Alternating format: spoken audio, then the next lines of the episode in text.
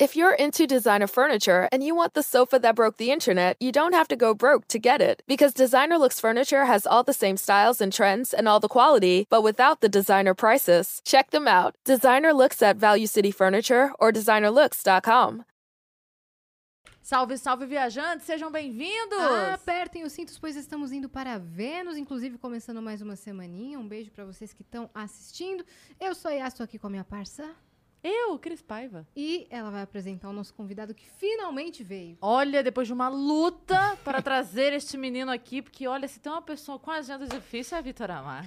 Que O isso. que que tá acontecendo? Não, Vitor? é porque teve várias coisas quando vocês ficaram aquele tempo fora. Foi. Eu ia vir. É verdade. Inclusive, eu tô muito feliz de estar aqui, de verdade. Obrigado pelo convite de vocês. Vocês estão arrasando. Obrigada a então, você eu de tô, tô muito feliz de estar aqui, de verdade, gente. Muito obrigado. Obrigada. Espero que vocês Tamo gostem de mim também. Um fofo, não, fofo, dá até pra Fofinho acreditar, demais, né? Exato. Vamos ver se ele mantém por duas horas. Que isso, gente. Não, o Vitor é um fofo, uma pessoa obrigado, fofa. Cris. Já muito tá obrigado. no sobrenome dele, Amar. Exatamente. Entendeu? Temos que amá-lo. Exatamente. É isso, porque as pessoas confundem muito é, a acidez do humorista com a maldade do humorista. E a gente vai falar sobre isso também. Nossa, adorei. Não Nossa, é? que profundo Não isso, é? Gostei Fez a chamada aqui, ó. Então, antes da gente começar, de fato, se você quiser mandar pergunta pra gente, mandar mensagem, mandar o que você quiser, você vai entrar agora em venuspodcast.com.br, que é a nossa plataforma, e a gente tem um limite de 15 mensagens, sendo as primeiras 5 200 Sparks, as próximas 5 400 Sparks e as últimas 5 600 Sparks. Se você quiser anunciar com a gente também, sua lojinha, a loja da sua vizinha, o seu Instagram, o que você quiser, 5 mil Sparks pela plataforma, faremos um anúncio. Você pode mandar em texto, escrito, né? Você pode mandar em áudio, que a gente vai escutar aqui nesse fonezinho, ou em vídeo para sua cara aparecer A gente ama. para todo o Brasil e mundo e Japão. Beijo, Japão. Brasil, mundo E Japão. e Japão. E E tá? Japão. Que também tá parte. ali. Ele tá É. por algum lugar ali. Entendeu? Ele é mundo à parte. É isso, é isso. Entendi. E se você estiver assistindo a gente pela Twitch, você tiver uma conta da Amazon, você pode linkar a sua conta da Amazon com a sua conta da Twitch. Você vai ganhar um sub grátis por mês e você pode ofertar este sub para algum canal que você goste. Aí você faz isso pelo Vênus, porque sim. Exatamente. Se você quiser ter um canal de cortes do Vênus, você está autorizado desde que você siga a regra, que é apenas uma, não é difícil de seguir, não seja precipitado. Não poste os cortes antes desse episódio acabar, pra você falar, nossa, peguei aqui a exclusiva. Não, porque a gente vai te dar o strikezão. Então cria seu canal de cortes, mas a gente tem o nosso próprio canal. Vai rápido antes que o YouTube acabe com todos. Adorei. Eu menti? Não. Vai acontecer mesmo em breve, então corram. É. Eu, o que que era? Eu até- perdi. Eu desestabilizei. Que... que- Ó, estamos com a nossa parceiraça. Sim, como sempre, nossa parceiraça LTW está aqui com a gente. Ela que vai ajudar você a organizar a sua vida financeira. Então, se você está aí perdidão, fala, Cris, eu tô aqui com uma graninha, não sei o que fazer, não quero botar na poupança, quero fazer alguma coisa com esse dinheiro. Então, você pode entrar em contato com a LTW que eles vão te ajudar. E se você tá pensando, Cris, tá loucona, que graninha sobrando, Cris? Você tá, que mundo você vive? Não tem graninha sobrando, eu tô endividado, eu tô precisando de ajuda. Pois muito bem, entre em contato com eles também, porque eles vão te ajudar a organizar a sua vida, ver o que, que paga primeiro, que da onde tira, pra onde põe, pra ver o que, que você paga menos de juros, pra você zerar tudo e daí poder sim começar a investir, colocar o dinheiro pra trabalhar pra você. Uhum. É LTW Consult lá no Instagram e tem também no canal do YouTube deles alguns conteúdos sobre o beabá do mercado financeiro, fechou? É isso. Felipe Fezão, manda pra gente aqui na tela agora a a surpresa surpresinha. de hoje. Temos uma surpresinha. Olha que maneiro, Vitor. Ah, que da hora, eu não tava esperando Oh, isso. essa ilustração ficou muito louca. Que maneiro, ficou legal demais, Gostei muito do cara. traço. Muito obrigado. que Legal, maneiro. né? Me manda depois que eu vou postar isso aí, achei muito legal, Óbvio. cara. Muito você obrigado. merece, muito cara. obrigado. Você é um campeão, velho. Muito obrigado, Yas. Você merece. Obrigado, ninguém Legal, falou né? isso, fiquei muito feliz. E quem Sou um campeão. quiser, Muito quem obrigado. quiser resgatar este emblema de hoje, é só entrar lá na nossa plataforma e colocar o Vitor Amar. Lembrando que o Amar é A-H-M-A-R, tá bom? Exatamente. Quase é o nome do meu pai. Victor. Você também é descendente de Síria, alguma coisa assim? Seu nome é árabe? Aham. Toma! Olha Vocês isso. sabiam que o meu pai é árabe? Não sei se vocês estão sabendo dessa, hein? Ai, ai, ai. Olha. 115 episódios. Tinha. Em todos eu falei. Ele, é Então- con- ele já foi convidado aqui também, já, não Já. foi? É por isso que eu perguntei, é porque cara. parece muito o nome dele. A- a- co- como fala em árabe o seu nome? Armar. Ar- Armar. Armar, é. E do meu pai, Ahmed. Viu? É quase, é quase... é- Imagina o nome dele, Ahmed Armar. É, é isso. O meu, o meu avô Ah, nasceu na Síria, cara. Meu avô, meu avô, por parte de pai, nasceu na Síria, ele mudou pro Brasil já tinha uns 20 e poucos anos. Que massa, É, cara. eu sou uma mistura de Síria, Goiás, Uberaba e Araguari. Sensacional. Sensacional. Uma grande E pão de mistura. queijo. E pão de queijo. E pão de- Quase uma mistura de esfirra com pão Isso de é a queijo. miscigenação. É, É a, mistura, a mistura do Brasil com o Egito. É, esse Nossa, sou eu. Freito. Tipo isso mesmo. Então, qual que é o código que você falou, né? Que é Victor, Victor Amar. Armar. É, Armar. armar. Isso, boa, gostei. É isso aí. É isso. Fechado. Armar, é isso. Não, pior Muito que bem. não. As pessoas, as pessoas, tipo, falam de vários jeitos meu sobrenome, assim. Como aí, que tipo, falam? Aymar já falaram, não sei porque já acharam um I aí. A- Amar, é, é, Ramar. E aí, tipo, aceito todos, porque também não é obrigação das pessoas também, né? É um nome complicado, então tá tudo bem. Aí eu respondo por todos esses Você daí. tem outro sobrenome? Tenho, tenho Rodrigues também, Hum. que é por pai de mãe também. Mas eu acho que Vitor Rodrigues talvez tivesse muito. Eu pensei, porra, Vitor Amar vai ser muito difícil ter outro Vitor Amar, aí eu fui nesse mesmo. Sim. É. É, Foi uma boa escolha. Obrigado, Cris. Foi uma Obrigado. boa escolha. Mas é, você me fez lembrar que outro dia eu vi um vídeo da Marjorie este ano e Uhum. ela falando que depois que a pessoa Outro tenta. dia ou... Hã? Outro dia ou este ano? Ela falando que depois que a pessoa tenta três vezes falar o nome dela, ela aceita o que vier. Ela falou assim: a pessoa me chama, eu. Como é seu nome? Eu falo, a pessoa. Aí ela fala, eu aceito o que vier. Hum. Porque eu sei que não. Entendeu? Não adianta É mais. isso. Não, é, tá tudo bem, tá tudo bem. Importante a gente entender. assim, A comunicação é isso. Se eu entendi É que você quis isso. me chamar, é isso que importa. Tá ótimo. É isso. É Vitor, isso. Vitor tá legal, Vitor né? tá ótimo, pronto, é meu nome. Ninguém me chama de. É. Agora, Vitor, você falou Eu. que, isso- que quando você começou, você decidiu usar não o Rodrigues, porque você achou que ia ter muita gente. é. É, é, quando foi isso? Quando você decidiu começar? Faz um tempinho aí, Cris. É. eu tinha 14 pra 15 anos de idade. Que aí você decidiu estragar a sua vida. Decidi, foi, fui picado por esse mosquito que acaba com a nossa Tanta vida. área pra você ir, hein, Não cara? sei o que aconteceu, cara. Ah, Nunca um imaginei menino que eu fosse fazer isso da minha vida, Tão sabe? promissor. Nossa, eu lembro quando eu era menino, criança, assim, é que isso aqui ia ser biogenético, sabe? Aí vim, vim, virei isso aqui, sabe? Virei, mas não sei, cara, foi muito do nada, porque eu sou tímido, então nunca imaginei realmente que eu fosse trampar com, com, com comédia ou com comunicação de qualquer estilo, assim. E, mas eu sempre gostei muito de escrever. Acho que é isso que me fez dar o primeiro start de me interessar por isso, sabe? Tipo, porque eu sempre gostei muito de escrever. E aí, quando eu fui conhecer o stand-up, principalmente, depois eu fui conhecendo mais coisas assim que eu queria fazer nessa área, mas é, é, foi isso que me fisgou, sabia que as pessoas que escreviam o que elas estavam falando achavam isso muito legal e não tem nenhum pré-requisito, assim, sabe? Achava isso muito massa e aí isso me fisgou. Então, vamos voltar um pouquinho. Vamos voltar um pouquinho. Porque a gente gosta bastante de saber de onde veio. Você falou Tá que já bom. gostava de escrever. Então, era uma Gostava coisa que você já fazia. Redação? Você morava onde? Eu morava em Uberaba, Minas Gerais, Triângulo Mineiro. Nascido lá. Nascido em Uberaba Tá. é, e, e mo- morava lá com minha família, só que eu, eu passei por várias indas e vindas na minha família, assim, e aí, quando eu decidi realmente começar a, a- a- a escrever, morava só eu e minha avó. Que meu pai morava, meus, meus pais são separados, meu pai morava em outra cidade, meu pai morava em Anaxá, ainda mora em Anaxá, e minha mãe nessa época estava morando em Brasília. Então, uma grande confusão de família, assim, de várias pessoas espalhadas. Eu estava morando em Uberaba com minha avó nesse momento. E eu, eu sempre fui uma criança muito quieta, muito na minha, assim, sabe? Tipo, sempre inventava. eu- Minhas brincadeiras é sempre eu inventando as coisas na minha cabeça pra eu fazer. Então, pegava um boneco e aí eu ficava criando cenas de coisa acontecendo com o boneco e tal, só eu, assim. Eu sempre gostava de viajar. Sempre gostei muito de viajar, de, de, de criar as coisas assim. Por isso Lego, você criou você- o Viaja. Viaja... Exatamente, exatamente por isso. Porque eu sempre gostei muito de viajar nessas coisas. Muito assim. legal. Tanto que quando eu tinha 12 anos, eu tive uma ideia muito imbecil, que eu achei que eu fosse conseguir escrever um livro, que nunca terminou. Eu comecei a escrever esse livro, escrevi várias páginas dele, depois perdi todas, nunca mais achei. Continua. Pois é, depois eu ele agora. É, e era um, livro, era um livro meio infantil. Era, o livro chamava C. Bob, porque eu morava num beco, e aí chamava Clube das Besteiras Oficiais do Beco. Era um livro infantil. Olha aí, dá pra fazer um clube de comédia com esse nome? É verdade, dá pra eu fazer um. E ainda, depois Não ainda é? posso escrever um livro infantil, por que não? Pode. Focar no público que mais vende no Brasil, que é o público Verdade. infantil. O que mais dá views. É É verdade, é verdade. Pet também, mas é que eles não sabem ler. Mas é, aí a gente vai. Mas também tem as crianças que não sabem, então a gente pode. a, gente vai, a gente vai acertando o público aí. É verdade. Mas aí você. Então você tava lá com a tua avó, Tava com minha avó, exatamente. quietinho, vivendo o seu fantástico mundo de Bob. É, exatamente isso. E aí eu escrevi esse, esse, esse, essa bela tentativa de escrever esse livro aí e, e tentava fazer um livro de aventura, assim, é, porque eu simplesmente eu gostava de escrever mesmo. E aí é, minha, uma vez eu, eu fui na psicóloga e ela pediu pra ler esse rolê. Eu Putz. deixei ela ler. Aí ela leu e falou que era engraçado isso, algumas coisas. E minha intenção não era ser engraçado, minha intenção era fazer tipo uma aventura. Aí você voltou pra casa chorando. É o quê? A minha Era um vida é uma drama. piada pra você?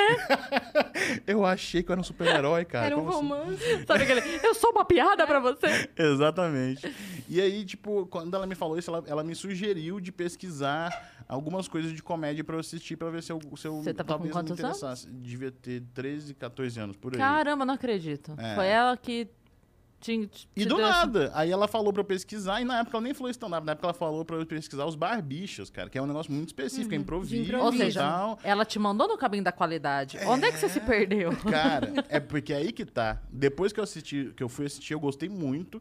E aí isso me deu um negócio de querer assistir várias outras coisas de comédia. Então eu assisti de tudo, cara. Tipo assim, eu fui assistir Barbicha, depois assisti stand-up. Eu, eu gostava muito de programa do Jô, quando tinha entrevista engraçada no programa do Jô. E aí assisti, tipo, Melhores do Mundo, de todos os tipos de linguagem de comédia, assim. Eu gostava de Sim. assistir Hermes e Renato, comédia MTV. Aí eu, e, e também o stand-up. Então eu, eu gostava de assistir de tudo, assim, Isso sabe? foi quando? Isso foi nessa época, assim, 2000 e quanto, meu Deus? 2010, 2011, por aí. Caramba! Você tem quantos anos? É, Eu tenho 24 anos. Caramba, eu sou mais velha que você. É, é, mas eu tô mais acabado, eu acho. é, Não, não foi isso que eu, quis dizer. Não foi isso que eu quis Não, dizer. eu sei, eu não, sei. tá velho, tudo não bem. foi isso que eu quis dizer. Começa do nada. Não, cara, desculpa. Não, tá tudo bem. Mas é, é, é. Você tem quantos anos, Jess? 32. Sério, Aham. cara? Viu? Eu tô muito acabado, gente. Eu tô... Para. 26, Ah, 26. viu? Eu acreditei, cara. Olha aí. Não- Toma, mas é- metaforando! Mas é, é- é- eu, eu, eu, eu comecei muito cedo, e aí, por começar muito cedo, talvez, né, assim, eu não sabia direito o que, que eu queria fazer, ou pra onde que eu ia, eu sabia que eu gostava muito daquilo. Não, mas entendeu? pera, começou. ah, n- Você tava vendo as coisas. Tava vendo as coisas. E aí me deu uma loucura. Eu vou explicar direito, né? Porque é uma, uma história. É. Aí me deu, eh, me deu uma loucura que eu falei assim, cara, eu quero tentar fazer. Quero tentar fazer. Aí eu pensei, o que, que eu preciso fazer pra tentar fazer? Você já gostou do stand-up? Você queria tentar o stand-up ou você quer fazer alguma dessas coisas? Quero fazer comédia, quero fazer comédia. E aí eu fui comecei a fazer aula de teatro. Eu já tinha feito algumas coisas de teatro em escola, algumas vezes, assim, aleatórias, quando tinha peça em escola, alguma coisa assim. E eu falei, cara, se eu já gosto de escrever e eu sou tímido, com a aula de teatro talvez eu desenvolva alguma coisa aí. E aí eu fui pra esse lado, saca? Eu fui fazer aula de teatro e aí eu comecei fazendo mais improviso que stand-up. Eu comecei desenvolvendo mais área de improviso, fiz, fiz muitos, muitas oficinas, coisas assim de improviso ali na minha região mesmo ali. E aí, é, é, como eu não tinha muito. Eu sempre fui uma pessoa muito, tipo, que, quando eu invocava com uma coisa, eu queria fazer a coisa acontecer. E aí, como eu não tinha condição de produzir um show, ou de ter noção de experiência de como fazer um negócio profissional, eu invoquei que eu ia tentar fazer para minha escola. Então eu tentei fazer uma mo- mobilização interna na minha escola, conversei com o pessoal da minha escola e comecei a procurar colegas de outras turmas que também talvez tivessem interesse em fazer alguma coisa de teatro. E aí eu fui tentando juntar uma galera e eu fiz um grande Frankenstein na época, assim. Eu juntei várias coisas que eu achava engraçada, tipo de tudo, assim, de, seja uma piada, seja um jogo de improviso, seja uma, um, uma esquete do, do- dos melhores do mundo. Eu fiz um grande Frankenstein de uma hora e começava a apresentar isso nas salas, tipo assim, aula de literatura professora dava, tipo, é, é, uma aula dela para apresentar para a turma, eu ia, passava o- texto com as pessoas, assim, que estavam interessadas, a gente ia apresentava na escola mesmo. Só que aí, com o tempo que eu fui fazendo isso, eu achei muito legal quando eu fiz as primeiras vezes, que eu fiz, as pessoas davam risada. Eu falei, cara, então as pessoas estão rindo, isso aqui é muito legal. Você fala um negócio, as pessoas rirem, porra, isso é muito doido, é uma, é uma troca de energia muito massa. E aí eu, eu... Foi quando eu pensei, tipo assim, cara, se eu quiser realmente fazer isso aqui direito, eu não posso ficar pegando esse Frankenstein de coisa que já existe e ficar pre- apresentando pros outros. Eu preciso fazer alguma coisa que seja minha, só que como é que eu vou Ó, escrever? ele foi Você sensato, já, hein? tinha, você já tinha essa noção, assim, de Tem gente que não tem essa noção, hein? fazer algo seu. Eu tinha, porque, justamente porque, tipo assim, eu realmente tinha vontade de fazer pra valer. Eu queria, tipo, do nada, eu, me, eu, eu gostei tanto de- disso, né? De assistir, de, de, de conhecer coisas de comédia, que eu queria tanto trabalhar com isso, que eu senti que pra eu fazer um trabalho de verdade com isso, se eu chegasse e fizesse uma coisa que as outras pessoas já viram, as outras pessoas, eh, tipo, não iam me levar a sério. Então, Sim. eu queria que as pessoas me levassem a sério como... Porque... Com, ainda mais com a idade que eu tinha, tipo assim, as pessoas já não, não me levarem a sério por causa da minha idade. Sim. Então, tipo, eu teria que fazer de alguma forma para as pessoas verem que eu realmente queria aquilo ali, entendeu? E aí foi aí que eu comecei. Eu ficava, comecei a ficar igual um maluco mesmo, assim, estudando. Eu estudava, fazia minhas coisas da escola, só que também em casa eu assistia coisa de comédia, e aí eu estudava, anotava coisa, e eu tentava escrever. E aí, tipo assim, nossa, eu lembro que foi um custo pra eu escrever minhas primeiras piadas, assim, tipo assim, foram meses pra eu conseguir, tipo, putz, isso aqui é uma piada, sabe? Tipo, de ter noção que isso aqui é uma piada. E aí eu fui fazendo isso, me apresentando para a escola, fazendo apresentações para colegas, e fiquei um ano mais ou menos nessa. E aí em 2012 eu decidi vir para São Paulo a primeira vez para fazer um curso de stand-up que ia ter. Mas como assim? Você em três meses não tinha escrito seu primeiro solo? O que, que deu errado? Porque eu vejo não, um monte primeiro de. solo não, que isso, pelo amor de Não, porque Deus. tem gente que não faz- começa TV? a fazer três meses e já fala a mensagem, fala, olha, eu tenho 40 minutos de texto aqui, eu quero fazer um Não, open. Não tem, não tem essa. essa não tem essa autoestima, assim, sabe? Que Essa, essa confiança de. Nossa. A- a- até hoje, assim, eu fico meio- quando eu faço para as pessoas rirem, eu fico tipo, meu Deus, as pessoas estão rindo. Às vezes eu fico meio tipo, meu Deus. Ei, caralho, eu do céu. pensei, eu né? pensei isso. É. Então, tipo, eu, eu sou muito pé no chão nesse sentido, sabe? Eu sempre acho que eu preciso melhorar, eu sempre acho que eu preciso é, é, aprender mais coisas, até pela minha idade também. Tipo assim, eu- é, é, até eu, eu- eu ainda acho que eu preciso amadurecer muita coisa. Eu ainda quero falar de coisas nos meus shows, na minha comédia, né, é, de assuntos que eu, eu quero ter propriedade para eu falar dessas coisas. Então, eu também eu deixo naturalmente. Eu ainda quero falar, por exemplo, mais profundamente. O que todo comediante quase quer fazer isso? Falar de política, de religião, de assuntos que são difíceis. Todo comediante tem essa vontade de. Quase todo comediante tem essa vontade de, de fazer bons materiais que, que falem sobre esses assuntos principais. E, e eu também tenho, mas eu também quero quando eu quero fazer isso bem feito. Então eu acho que eu preciso ter propriedade, eu preciso ter mais experiência na, na minha cabeça de conhecimento mesmo para eu poder fazer algo legal em relação a isso, sabe? Sim. Então, tipo, eu vou respeitando muito as minhas fases de, de, de, de vida e, e a minha comédia acompanha muito isso, eu acho, sabe? E aí nessa época era isso, eu fazia piada de coisas muito imbecis, assim, coisas muito infantis, assim, só que era a minha linguagem, porra, tinha 14 anos Claro, de idade, sim, então, tipo, sim.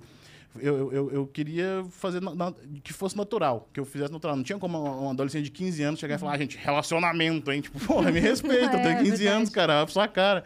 Então, Trabalho, hein? é, exatamente. Então, tipo, eu tinha que fazer coisas. Então, eu escrevia sobre minha família, sabe? Eu escrevia sobre, tipo, as pessoas da minha família, eu escrevia sobre coisas que eram palpáveis pra mim, assim, sabe? E, e dessa apresentação na escola, quanto tempo demorou pra você fazer primeira vez num bar ou alguma coisa assim? Foi um bar, foi um teatro a primeira vez que você fez? Cara, eu fiz num, eu fiz num teatrinho pequeno em Uberaba, só que também foi basicamente para colegas e famílias de colegas, assim, ainda era as pessoas que eu conseguia convencer de ir para eu ter algum, algum público para eu fazer as coisas ali. Então, ainda nesse começo era isso. Aí, depois que eu fiz duas vezes nesse teatrinho lá na minha cidade, que eu falei assim, cara, eu acho que eu quero agora é, é, tentar fazer contatos com pessoas que são profissionais e aprender e tentar buscar mais espaço e por aí vai e tal. E aí eu, eu, eu, eu adicionava as pessoas no Facebook. Eu tentava segurar, porque na época não, não, não tinha muita, tipo, não tinha Instagram, não tinha, Sim. não tinha muita coisa pra você, tipo assim, seguir alguém e ter contato com a pessoa que você gosta, assim, saca? Tipo, o Twitter tava também, tipo, nos primórdios do Twitter, assim. Então eu seguia as pessoas que eu assistia, tipo, seja no, no Jô, no YouTube, qualquer lugar que eu achava, não importa se era famoso ou não, se eu assistia a pessoa, via que a pessoa tinha uma constância de material publicado, eu seguia a pessoa pra eu ver mais coisas da pessoa e tentar contato com, com ela. E Uhum. aí foi, cara, eu mandei essa mensagem pra muita gente, assim, tipo, pra muita que hoje são amigos, assim, são colegas, assim, eu mandava Que mensagem, tipo isso, assim, né? cara, puta, eu quero muito eh, fazer tal coisa, olha esse texto meu aqui, Ninguém sabe? no seu Tipo, contexto social tava inserido assim na comédia. Ninguém, não, ninguém, ninguém, ninguém. Então você não tinha nenhum amiguinho pra compartilhar essa, essa paixão, tá E eu ligado? convenci né, amigo a vir comigo, sabe? Meu melhor amigo na época, eu convenci com ele. Falei assim, não, mano, vamos fazer, vem comigo. Aí Ele fez uma Esse época, era depois Thiago parou. Ventura. Imagina, cara, nossa senhora. Não, mas esse meu amigo parou depois, inclusive, eu continuei, mas eu convenci ele na época, porque não tinha realmente com quem eu trocar figurinha. Então eu fui eu, eu- eu convencendo as pessoas, assim. Nessa né? época você chegou a conhecer o pessoal é, lá de Minas, tipo queijo, comédia e cachaça? Eu cheguei a ir tal? lá, mas eu che- cheguei lá, tipo, em 2012 eu já tinha feito alguns shows é, é, é, reais, assim, alguns shows profissionais depois que eu fui conhecer eles. Como eu sou de Uberaba, de Uberaba pra BH é meio que um, um chão, assim, sabe? Tipo, é, é a mesma coisa de eu vir pra Uberaba pra São Paulo e pra BH, uma distância parecida, são lados opostos, assim, então é, é, é, era uma região que eu não tinha ido, assim, que eu, eu só sabia quem eles eram também, mas eu não, não- nunca tinha ido lá. Depois que eu, que eu fui uma vez, aí, aí tipo... Eu, eu foquei em São Paulo primeiro por causa do curso. Eu ia, eu ia te perguntar dessa galera que você entrou em contato, quem que ficou mais próximo de você, assim, no, no primeiro momento? Cara, quem, quem. As primeiras amizades que eu fiz na comédia, ó, o. O Camejo foi uma pessoa que, que logo no começo foi, foi muito legal comigo, assim. É, depois que eu, que eu vim para São Paulo a primeira vez, que eu, que eu, que eu conheci algumas pessoas, pelo menos de, da Oi, o, o Patrick Maia foi uma pessoa que me ajudou muito, o Rogério Morgado foi uma pessoa que me ajudou demais. Porque é legal Ah, a gente ver, né? Como foi, assim, esse contato. Você lá, longe, Sim, mandando sim, mensagem. Sim. Ah, o Morgado, na época, ele morava em Belândia. Então, tipo, foi Do uma das lado. primeiras pessoas que, que É me ajudou, verdade. assim, sabe? Eu lembro que o primeiro show de stand-up que eu assisti ao vivo foi do Morgado. Eu nunca tinha assistido um show ao vivo. Eu tinha, quando, quando 2010 eu fui assistir ele lá em Uberaba. Ele foi fazer um show no teatro lá em Uberaba. Foi o primeiro show de stand-up que eu vi ao vivo. E eu lembro que, que eu entreguei um, guardanapo com o meu Twitter pra ele me seguir no final do show. Ah, cara, adolescente é uma desgraça mesmo, Você né? fez o certo? É, mas é, é, aí escrevi lá meu, meu Twitter, entreguei pra ele, e aí ele, ele depois de, de muito tempo, hoje, tipo, a gente, pô, a gente virou amigo, tá? E até hoje ele tem o guardanapo, ele já me mandou Mentira! foto, ele tem até hoje o guardanapo, tá? E foi uma das primeiras pessoas que me abriu espaço pra fazer open mic, pra ir fazer cinco minutinhos no, no show dele, assim, então também é uma pessoa que eu, que, cara, tenho muito, muito, muito a agradecer, assim, tipo, com certeza. Mas tudo começou, tipo, quando eu, eu, eu- ne- nesse dia de ensinar as pessoas nas redes sociais, eu, eu, eu vi que tinha a casa do humor aqui em São Paulo, que fazia alguns cursos, e aí tinha curso de improviso, curso de stand-up. Como eu já tinha feito algumas coisas de improviso nunca de stand-up, eu falei, putz, é, eu acho que eu vou tentar fazer esse curso para eu, eu ter mais noção de, de- do que eu estou fazendo, se eu estou fazendo certo, se estou fazendo errado, etc. É, é, é no curso da Carol Zócoli. E aí eu, eu não tinha dinheiro, obviamente, né? Porque quando a gente tem 15 anos, a gente não, não tem dinheiro. E, e a minha família também não, não, não tinha muita grana. Então, o que eu fiz foi o seguinte: eu fiz uma grande mobilização dentro da minha família também, que foi fazer uma vaquinha coletiva na minha família. Ah, entendeu? Eu pedi Que pra, massa. eu falei, "Esse- cara, se cada um de vocês me der 20 conto, família é parte de pai, é parte de mãe, eu consigo ter grana para fazer esse negócio.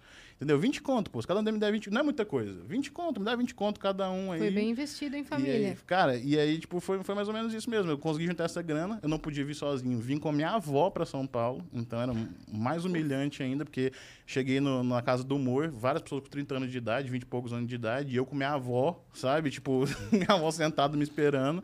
E aí eu fiz o, esse curso da Carol, que foi a primeira coisa que me abriu, assim, a cabeça, abriu as portas pro que eu queria fazer, que, eu- que eu vi mais pessoas que também queriam fazer o que eu Foi a queria mesma fazer. turma da Arim, do Guto? Foi a mesma turma da Ariana. Foi a mesma turma da Caramba! Ariana. É, exatamente. Foi a mesma turma. E aí eu já conheci a Ariana lá tal. Quer dizer, só saiu gente ruim mesmo. Só saiu. Tudo culpa da Carol. Tudo culpa, Curso da Carol. tudo culpa da Carol. É, Tem alguma coisa no humor mineiro que difere de, de outros estados?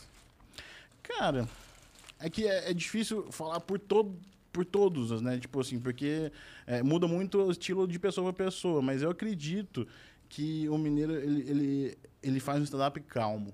Sabe? Tipo, eu acho que, tu- que, que a maioria dos comediantes mineiros que eu conheço são muito calmos no palco, assim. Eles falam, eles vão nas ideias deles, eles contam as histórias deles, mas, tipo, tudo muito na maciota aqui, tudo muito conversando, tranquilo, assim. Não, não, não consigo imaginar muito comediante mineiro pulando no palco e fazendo, Fazendo nada coisa, muito histérico, né? físico, assim, gritando muito. Acho que é uma galera mais de... de Só a Paloma. aqui. A Paloma é verdade, a Paloma é 220, é a verdade. Paloma é 220, inclusive beijo, Paloma te ama. Ela é Foda, maravilhosa. A Paloma é Beijo, muito Paloma. boa, ela é muito boa mesmo. Nossa, a Paloma é maravilhosa. E, e aí foi isso, cara. E aí nesse curso que eu fiz da Carol, o Patrick Maia foi lá pra assistir, porque na época não existia muito open mic, não existia muita gente fazendo, tipo, foi um pouquinho antes de dar abrir esse cano de stand-up que, que, que começou, tipo, muita gente fazer, e aí o, o- o- existia meio que uma curiosidade, eu acho, da galera que já fazia, de ver a galera que tava querendo começar a vir a fazer. E aí, tipo, Era nessa. possível acompanhar ainda. Exatamente. Chegou num ponto que não é mais possível acompanhar. É, exatamente, exatamente. E aí o Patrick, no, no, no final desse curso, ele me chamou e aí ele falou que tinha gostado do, do, do- material que eu tinha apresentado lá pra, pra turma e aí ele perguntou se eu não queria é, fazer um open mic no Comedians, mano. e aí Caramba, foi a primeira, foi o primeiro show que eu fiz, assim, foi do open mic no Comedians e eu... Foi um dos dias que eu mais passei mal na minha vida, assim. Porque... ansiedade? Nossa, eu não tava esperando. Tipo assim, não tava esperando. Aí ele falou, você tem alguma coisa pra fazer hoje à noite? Eu falei, não. Ele falou, quer fazer um mic no Comedians? Eu falei, quero. E o Aí, assim Patrick que é eu- doido, né? Cara, assim que eu Adoro virei ele. as costas, tipo assim, já foi aquela pressão caindo, assim, falei, nossa, vou vomitar o dia inteiro hoje. Aí fiquei o dia inteiro Por com que, que vontade eu de falei vomitar. sim? Não, e eu pensava só assim, que, olha, são pessoas profissionais, a plateia que pagou pra assistir, que não tá nem aí pra mim, não sabe quem eu sou. O que que eu tô fazendo? Cara, eu tenho aula segunda-feira que eu tô fazendo essa bosta aqui, entendeu? Eu sou, sou maluco, Tenho aula segunda-feira, é maravilhoso. E eu ficava, tipo, prova de biologia. tá é, e eu ficava tipo assim, cara, por que eu tô aqui, meu Deus do céu? E, e minha avó comigo também, eu não conseguia entender nada que tava acontecendo. E aí fui e fiz, cara. Eu lembro só de uns flashes, assim, porque eu tava muito nervoso e, só que foi, foi legal. E aí dali Você foi- lembra quem tava? Lembro, tava o Danilo tava. Uma das raras vezes que o Danilo ai- ainda, tipo, naquela época que ele que ainda fazia lá ainda. O, o Cambota tava. Nossa. Nossa, você foi num- dia de peso, né, pariu. mano? É, o Afonso Padilha tava, tava, tava uma galera, assim. E eu lembro que eu cheguei, comentei todo mundo, sentei, tipo, num canto sozinho no minha avó? camarim, assim, e fiquei sentado, olhando pro chão, assim, tipo. E eu fiquei, mano, o que que eu faço, cara? O que que eu falo? Que que- De um lado, Danilo, Cambota e Padilha. Eu faço o que É, agora? E eu simplesmente não sabia o que fazer, sabe? E, e eu fiquei. Mas o pessoal foi Mas o muito Patrick gentil tava comigo. também. O Patrick foi, ele não tava no show, mas ele foi porque ele, ele que tinha arrumado o rolê, então ele foi. E o Camejo também tava, e aí foi, tipo assim, essa galera desse dia foi uma galera que desde então eu sempre tive, tipo, uma, uma, uma boa relação. Foram pessoas que, tipo, talvez pela minha idade, talvez por conta disso, eles sentiram uma curiosidade ali. E eles foram todos muito gentis comigo, trocaram uma ideia comigo, me acalmaram, sabe? Tipo, foram, foram muito legais. E aí, depois que eu fiz a primeira sessão, falaram pra eu fazer a segunda. Então eu falei, pô, então acho que foi legal. Eu Fiquei, fiz a segunda também. E aí, quando eu voltei pra Beraba depois disso, eu falei, cara, não existe a possibilidade de eu parar de fazer isso nunca mais, sabe? Tipo, porque quando eu fiz pra uma plateia que eu não conhecia ninguém e, e, Deu e- certo. e foi legal, eu falei assim, cara, eu quero fazer isso pra sempre agora, sabe? E aí, daí foi, foi, foi acontecendo as coisas. Mas o, o início foi, foi assim. Caramba. Muitas coisas, é, foi. foi. E aí você voltou pra lá ainda. Pra Uberaba? É. Sim, sim, fiquei em Uberaba há muito tempo ainda. Mas aí você tava lá e você já tinha começado a viajar, fazer shows? Ah, Eu, eu, eu, eu montei um grupo lá em Uberaba e comecei a fazer lá. Porque eu queria fazer, tipo, um passinho de cada vez, então comecei a fazer lá. Eu peguei um barzinho pra fazer uma vez por semana. E Vamos só seguir a linha do tempo. Quantos anos? 15 anos, 15 anos. Caramba, velho. 15 Não, pera. Novinho demais. Só pra gente deixar isso bem claro aqui.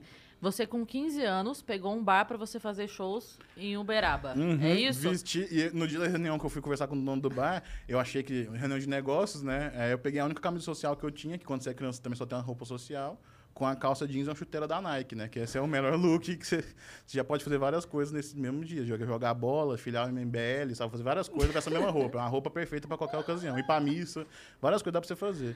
E aí eu fui com essa roupa, porque eu achava que tinha que ser uma roupa legal, então eu fui com essa roupa de, de formatura da quinta série.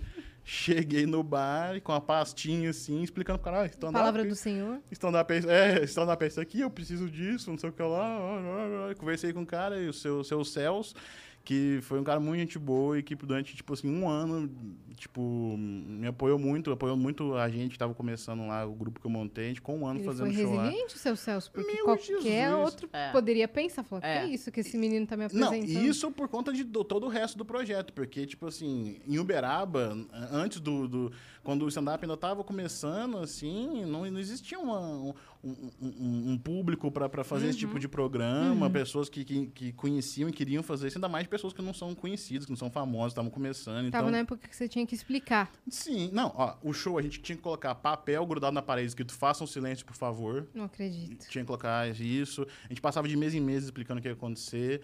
E muitas vezes a maioria das mesas não estava ali para assistir o show, então a gente dependia da boa vontade das pessoas de assistir a gente ou não, de, de curtir a gente ou não. E, e muitas vezes também não dava público. Às vezes a gente chegava tinha tipo cinco pessoas, tá ligado? E aí não tinha grana pra pagar o show. E o Celso era gente boa. O Celso dava janta, mas o Celso levava a gente de carona pra casa. Era, ele era gente boa demais. Então, assim. Ainda de- tem de- contato Dei com o muita Celso? sorte. Eu tenho contato com o Celso, mas o bar não existe mais. O bar não, não, não existe mais. Mas, é, cara, o Celso Celso foi um dos grandes pessoas assim que, que foi muito legal assim se fosse um dono de bar normalmente eu teria me fudido com certeza Isso foi 2014, por aí, 2000. não foi antes foi 2012 2012 Doze. Nossa. É, não, eu só queria deixar isso bem claro, porque assim, outro dia a gente conversou aqui com o Valdeci, Aham. e ele tava falando exatamente sobre isso, né? O, o ah, não, o Valdeci. lá- sim sim de Sorocaba. É.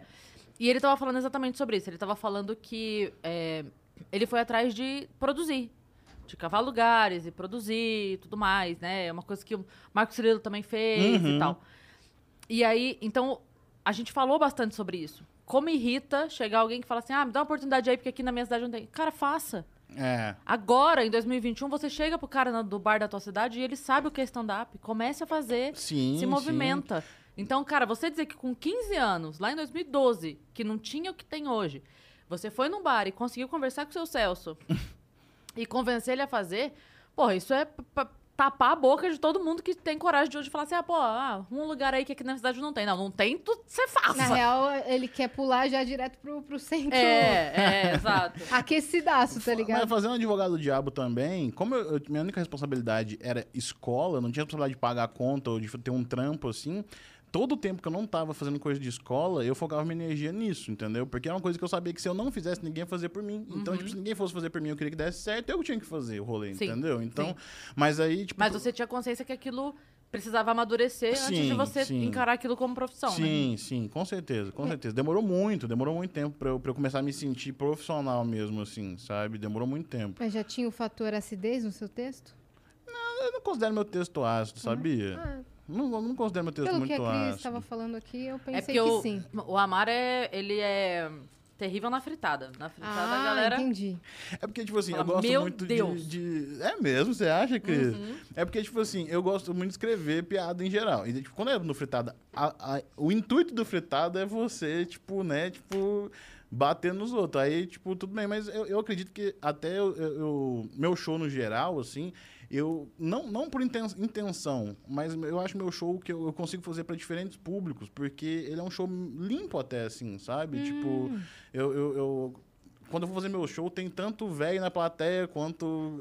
Cara, esse dia eu fiz show, de, tipo, tinha criança, tipo, família com, com criança de 12 anos assistindo meu show, sabe? Não é muito Ah, bem, bem o público que eu queria, não, mas tem, tem lá as crianças de 12 anos lá, às vezes, assim, tá? Que eu falo muito da minha irmã também, então tem, tem tipo.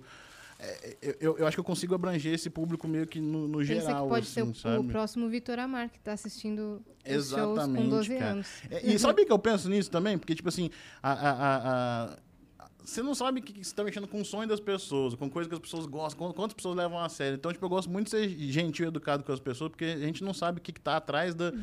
O que, que é o background da pessoa, sabe? Então eu tento ser, tipo, muito legal quando acontece essas coisas, quando tem show, assim, tento ser muito atencioso com, com, com geral, assim. Já sabe? aconteceu de chegar a mensagem pra você como você mandou pra, pros humoristas? Tipo, pô, cara, me dá uma já, chance já, e tal. Já, já. E como é que é pra você se ver do outro lado agora? Falando, caralho, agora sou Ele eu que abro a responde, porta. não. Te vira aí, É. otário. Peguei a última vaga que tinha. Se você fosse bom, até pensaria. Cara, é que depende muito do, do, do, do- jeito que é. Se a pessoa manda mensagem, tipo assim, puta, cara, vi que você vai estar na minha cidade aqui, Cachoeirinha do Norte, eu tô aqui, eu sou um cara daqui, eu quero tentar fazer, me dá cinco minutos. Eu sempre abro espaço, porque eu acho que. Eu penso nisso. Quando que essa pessoa vai ter outra oportunidade que alguém vai ver e vai dar a oportunidade pra ela? sim. Agora, tipo, às vezes é foda quando a pessoa, tipo assim, a pessoa que você não conhece, a pessoa fala assim, acabei de postar meu primeiro vídeo, se rolar, compartilha. Que isso, mano? Tipo É. assim, eu acho que depende muito do, do que, que a pessoa Da abordagem. quer, da abordagem da pessoa, sabe? Mas no geral, tipo, eu tento. te- Eu até respondo muita gente, eu tento conversar com a galera. Tipo, a maioria das, das, das pessoas que mandam, eu tento responder, pelo menos, pra trocar uma ideia com Sim. a pessoa, sabe? A gente faz muito com o clube de mulheres, a gente Uhum. nunca nega menina. Nunca, nunca. Cara, é Se a fundamental. gente chega velho. lugar, tem três querendo fazer open. Vai fazer as três. Até porque importa. vocês são referência pra elas demais, Sim. assim, né? Então isso faz toda a diferença, Então, cara. a gente não. Imagina, show do clube, às vezes tem. Às vezes entra uma, vem uma open, entra uma, vem uma open, entra outra, sabe? A gente vai intercalando, porque a gente fala, não, quem quiser, vai fazer. E faz Não muita tem- diferença isso, cara. E é sempre esse pensamento. A gente fala assim, cara, a gente já sabe como é difícil. Espaço pra quem tá começando. Te- pra quem tá começando e a menina, é mais foda ainda. Porque Com fica certeza. aquela coisa de, ah, mas é, tá vindo porque quer dar pra alguém. Sabe aquela coisa, né, que rola. Sim, sim. Então, Tem a gente isso, fala assim, ah, claro que tem. Claro que tem. Mas não é. Aí que tá, vou fazer advogado do diabo aqui também. Não é uma coisa que surgiu do nada. Surgiu porque em outros momentos aconteceram Já, situações teve- assim. já tiveram casos. Já tiveram casos de. Chegou, rodou e sumiu, entendeu? Entendi. Mas não é o padrão. Não é o padrão. É um caso pontual. Então, certeza. né? Só que aí, por conta de um caso pontual, aí vira. Ah, então aí, como é que vai saber? Como é que vai saber? Então a gente nunca nega. Nunca, nunca, nunca. Toda menina que manda. Às vezes a gente nem sabe quem é. Tipo, a gente foi pra Sorocaba fazer o clube. E aí o João Vale falou: pô, tem uma... pode marcar. Precisa nem. Não, não, mas é porque. Não, tá, pode marcar. Pode marcar. Tem problema. Não, imagina pra ela como é foda isso, tá ligado? Que vocês já são estabilizados, são pessoas que ela.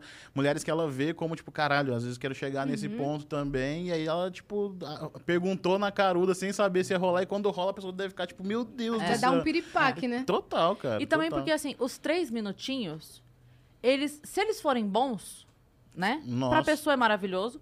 E se for ruim, não vai estragar o show. É. Não- você não perde o show Com certeza. com aqueles três minutos. Então deixa a pessoa. não- assim, na pior das hipóteses, ela vai ver que ela não nasceu pra aquilo. E vai parar, entendeu? Sim. Mas Você deixa ajudou a de pessoa, qualquer Você forma. ajudou de qualquer forma. Pelo menos deixa a pessoa tentar. né? Com certeza, Cris. Com certeza, eu também acho. E às vezes, tipo assim, a pessoa faz, não funciona, mas aí ela fala, puta, preciso mudar, e aí vai e tenta pedir pra fazer outra noite. Aí, às vezes, isso dá o gás pra pessoa melhorar também. Sim. São vários fatores, Sim. né?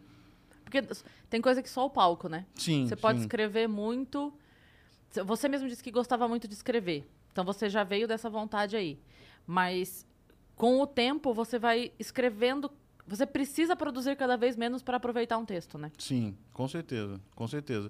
E, tipo, é, é, hoje em dia, a, a- forma como a gente vai produzir material, eu pelo menos, assim, é muito mais é, é, é, orgânico do que antigamente, sabe? Tipo, assim, antigamente era muita necessidade, preciso escrever, eu preciso escrever, eu preciso ter mais material, eu preciso ter mais coisa para me estabilizar tal. E hoje em dia é muito uma coisa do tipo, eu quero falar, tô com vontade de falar disso. Ou aconteceu uma história comigo que eu acho que se eu contar desse jeito vai ser legal. Então acho que é um. é um- é- é- é- hoje em dia você.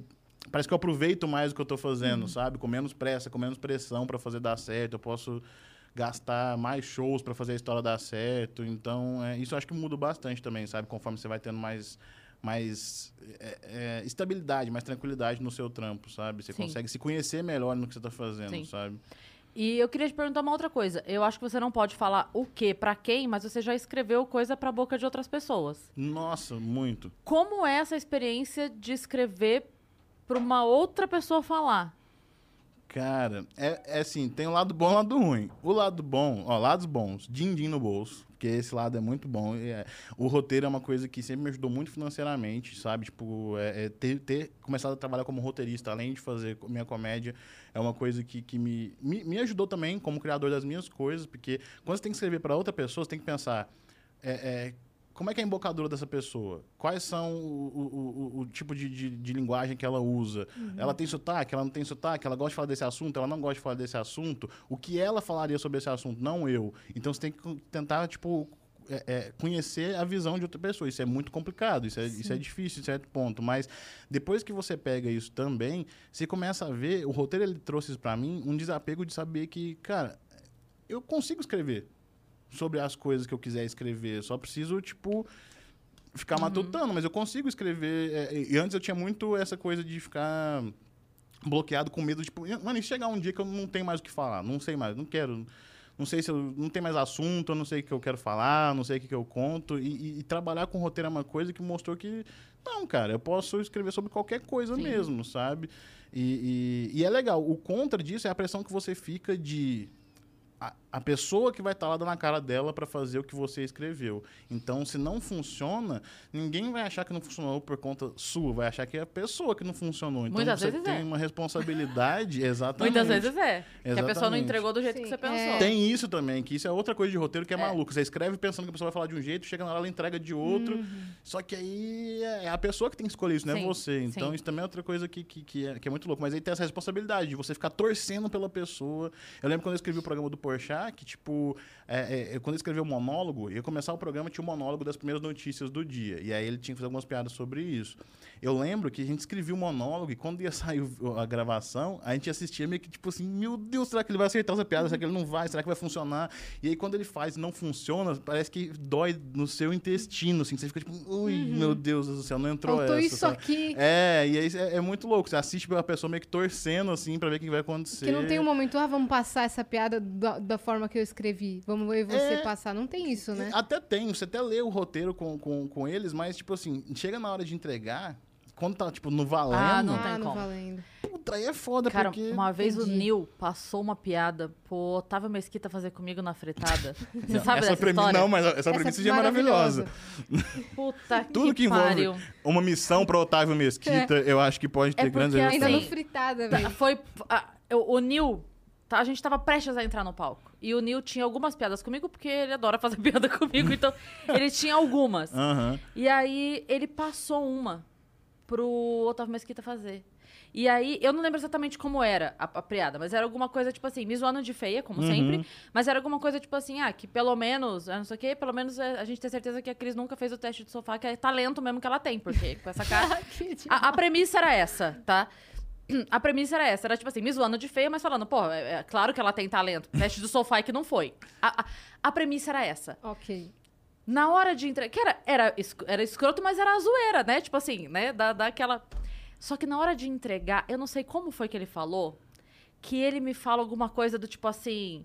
É, não, porque nem teste do sofá resolveu, né? Porque além de tudo é feio. Alguma coisa assim que além, além de ficar escroto, ficou machista. Ficou só um cara e aí cuzão. ficou. É, de tudo. Sem aí, talento. né? Aí o Nil fez assim. Porque ele- não, foi só. Assim, o Nil ficou mais puto que eu.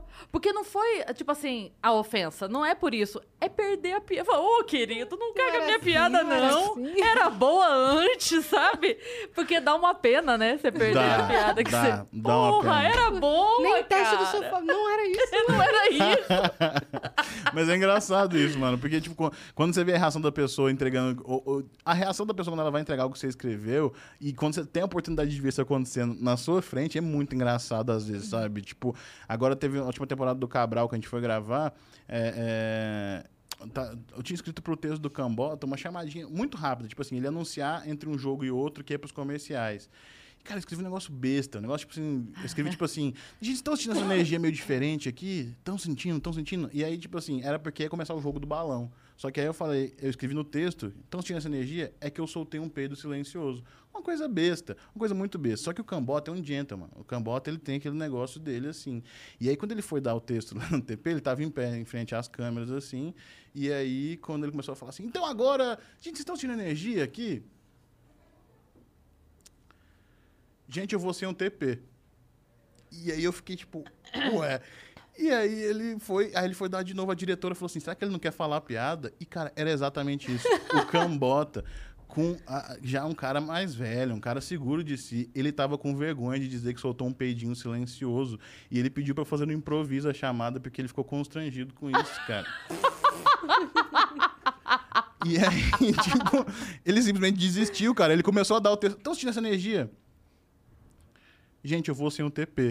E aí ele só parou e deu outro texto, assim, da cabeça você dele que assim, ele queria falar. meu Deus, Deus, não, é uma mistura de vontade de rir com um constrangimento, porque era realmente um negócio muito imbecil que eu tinha escrevido, sabe? Então, tipo, é, é, é muito louco. Você pode ver as coisas acontecendo na sua frente Sim, e, sim. e às vezes isso que é legal, sabe? Mas o contrário também é. Porque nesse caso é um exercício assim, de você, porra, de repente eu não, não entendi que isso não cabia pra ele. Ok. Uhum. Mas é um exercício de desapego também, de trabalhar o ego. Quando você vê uma piada muito foda que você escreveu, sendo aplaudida, e você fala assim, porra, tô pensando que foi ele, não foi não.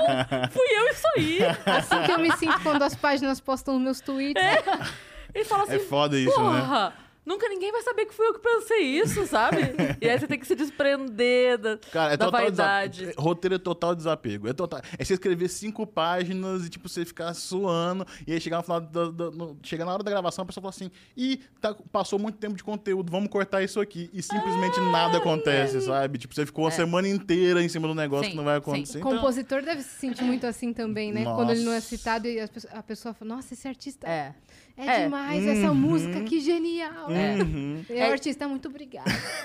É que ho- hoje em dia muita gente já sabe, mas tipo, evidências é do José Augusto. Sim. Hoje, hoje em dia muita gente já sabe, mas você imagina por quantos anos? Tudo bem, ele, ele vai sustentar as próximas 10 gerações da vida dele só com os direitos autorais de evidências. Fez tá o tudo hino certo. brasileiro. Fez o hino brasileiro. Mas eu fico pensando assim, todo mundo ia ele lá assim, poxa, é meu isso aí. Isso, mas, Fala, Foi eu que fiz, assim. é, cara, eu enviei que o Estouzinho Chororó, tipo, fez um negócio, tipo, É. virar um hino mesmo, né? Que é foda, eu amo chororó, mas assim, é, é esse sentimento, tipo assim, pô, falar de mim aí. É verdade. É, mas às vezes é isso também. Por isso que é legal o desapego do roteiro, eu acho, sabe? Porque, igual você falou, às vezes o cara ganhou uma grana muito boa pra isso e foi. Teve o trabalho dele valorizado em relação a isso também, Sim. sabe? Porque eu penso, tipo. É, é, às vezes também eu escrevi uma piada, sei lá, pro, pro, pro- igual eu falei, pro Cambota usar no programa. E às vezes ele fazendo deu aplauso, às vezes eu fazendo a mesma coisa não daria, porque às vezes precisaria do Cambota Sim, falando aquilo, sim. entendeu? Sim. Então também é legal trabalhar o desapego nesse sentido, sabe? De pensar no, no todo, no Sim. show, no, no telespectador, não em mim, sabe? Sim. Isso é legal Você também. faz pra coisa dar certo. É. Você escreve Né? outras coisas também? Ah, eu, eu, eu, eu- já escrevi algumas coisas, tipo assim, de show para outras pessoas fazerem também, de piadas pro show de outras pessoas. Ah, e aí, como experiência de roteiro, eu escrevi o programa do Porchat, igual eu falei, uma época, no, no- quando ele tinha talk show na Record.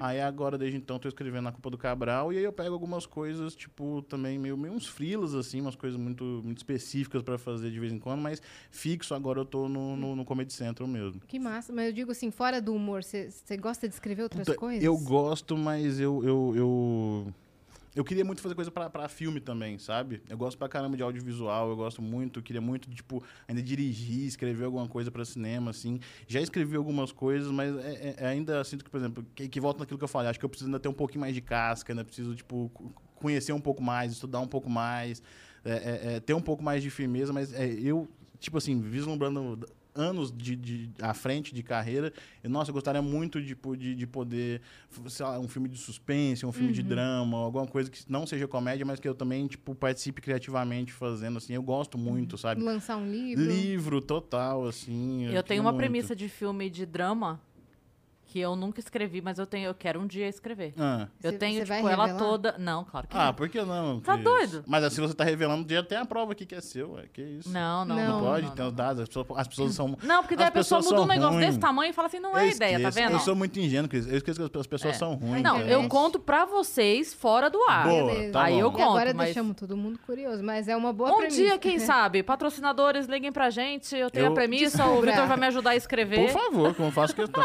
Eu, de livro agora eu tô querendo fazer um, mas eu tô querendo fazer um engraçado. Eu tinha conversado com o Patrick, que eu ia lançar pelo, pelo, pela Minhoca. editora do Minhoca lá e tal. E aí eu tô, tô começando a fazer, embrionário ainda, tô começando a fazer as primeiras ideias, mas eu quero fazer o livro redondo de Vitor Armar.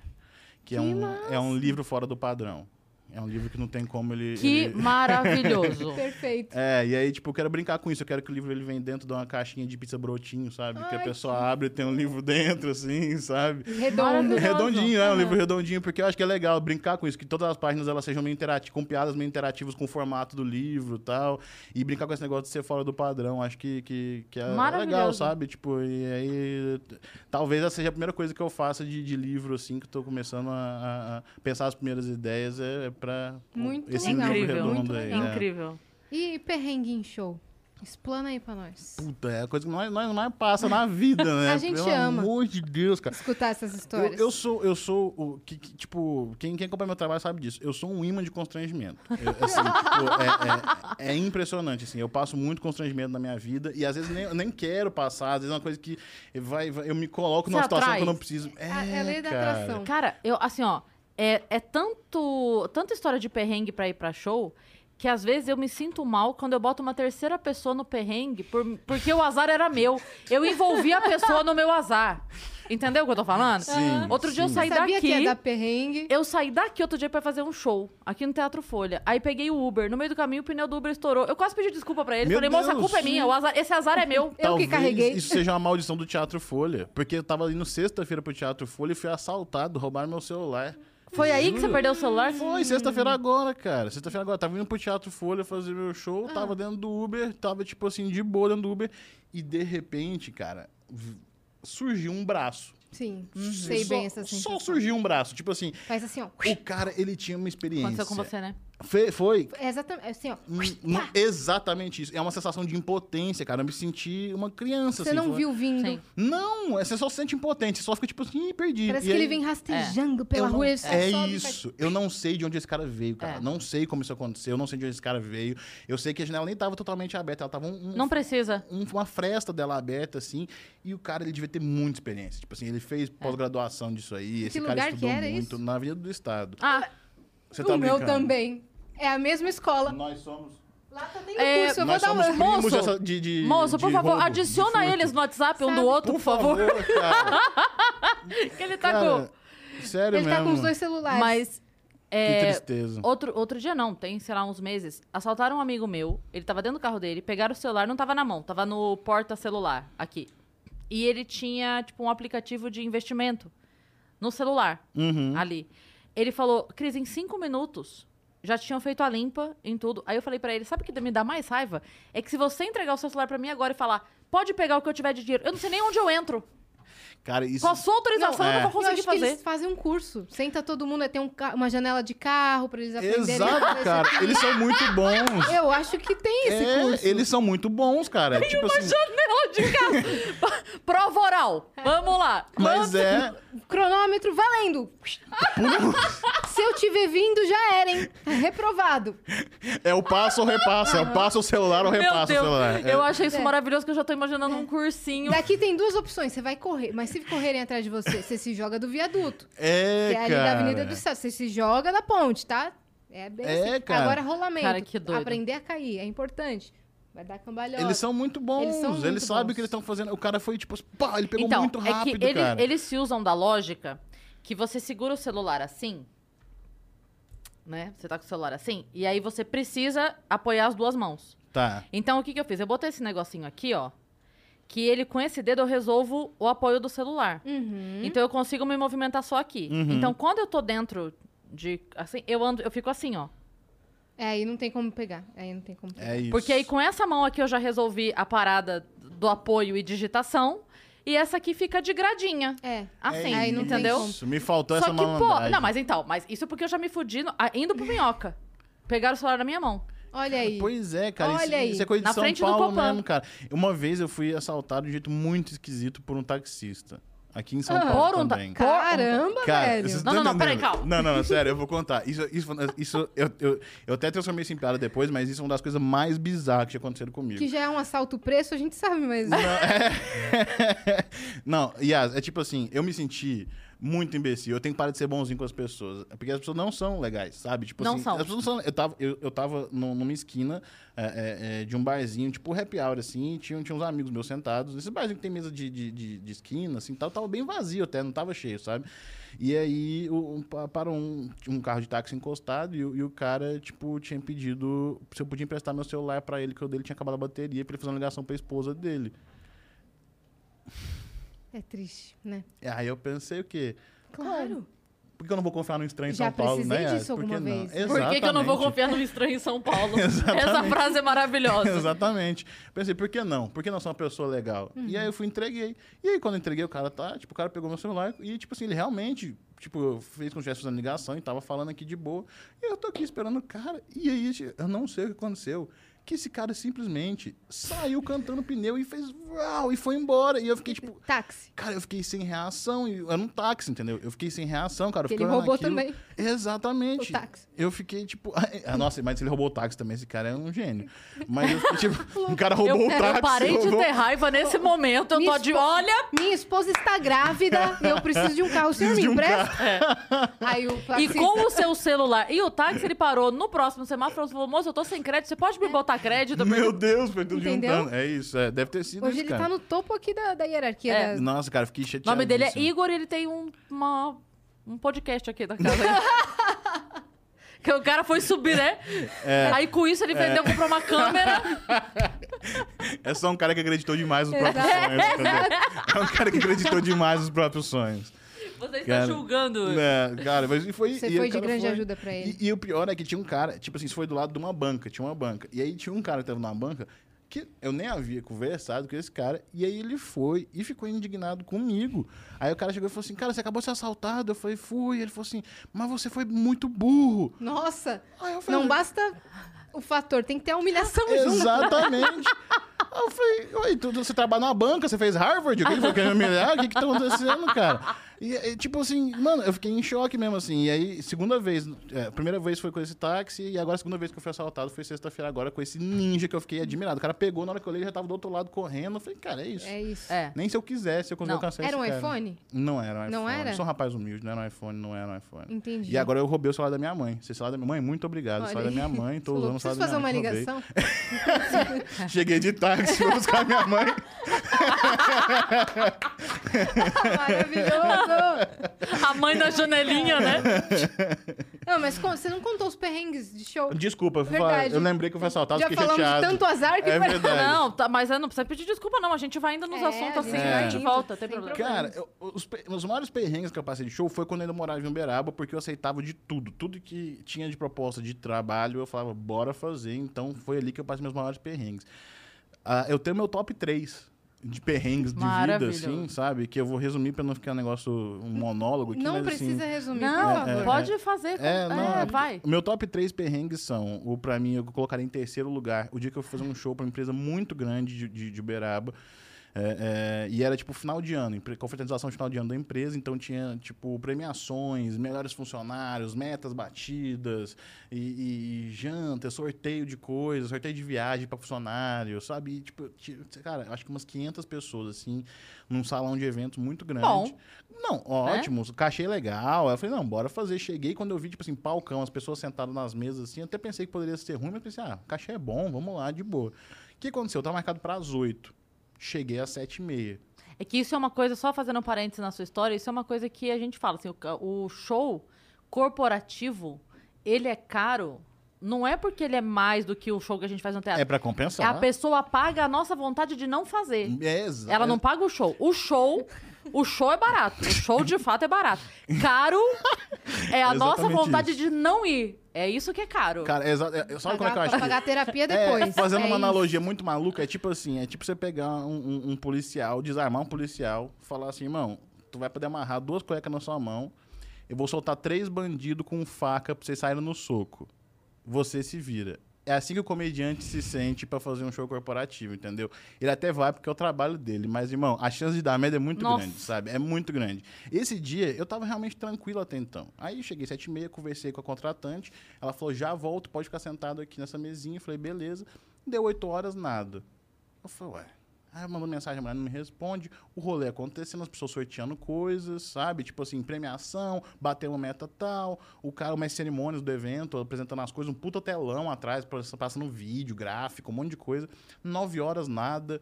Aí deu nove e meia. Eu falei assim, cara, uma hora e meia depois é muito esquisito. e eu não achava nada. contratante. Então, tipo assim, imagina 500 pessoas nesse ambiente, eu andando pelo ambiente procurando a mulher que me contratou, não conseguia achar ela. Perguntava pra um, não sei, ela tinha ido ali, perguntava pra outra, acho que ela tava ali, eu fui andando por esse lugar, achei essa mulher. E aí, o que tá acontecendo? Ela falou assim: não, então é que a gente tava. A gente atrasou, a gente precisa acabar de fazer as premiações pra te chamar. Eu falei assim: não, pelo amor de Deus.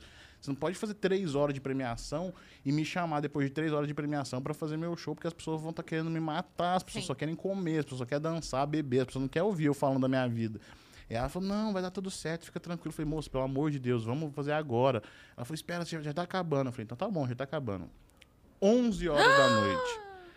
Eu Meu cheguei às Deus. 7 e meia, hein? Então as pessoas estão sentadas desde 7 e meia. 11 horas da noite, eu estou desesperado embaixo do palco, falando, tentando falar pra mulher pra eu entrar. E não acabava esse sorteio, cara. Simplesmente não acabava. Era moto, era viagem pra Jericoacoara, Oh, meu era Deus do tipo tudo, assim.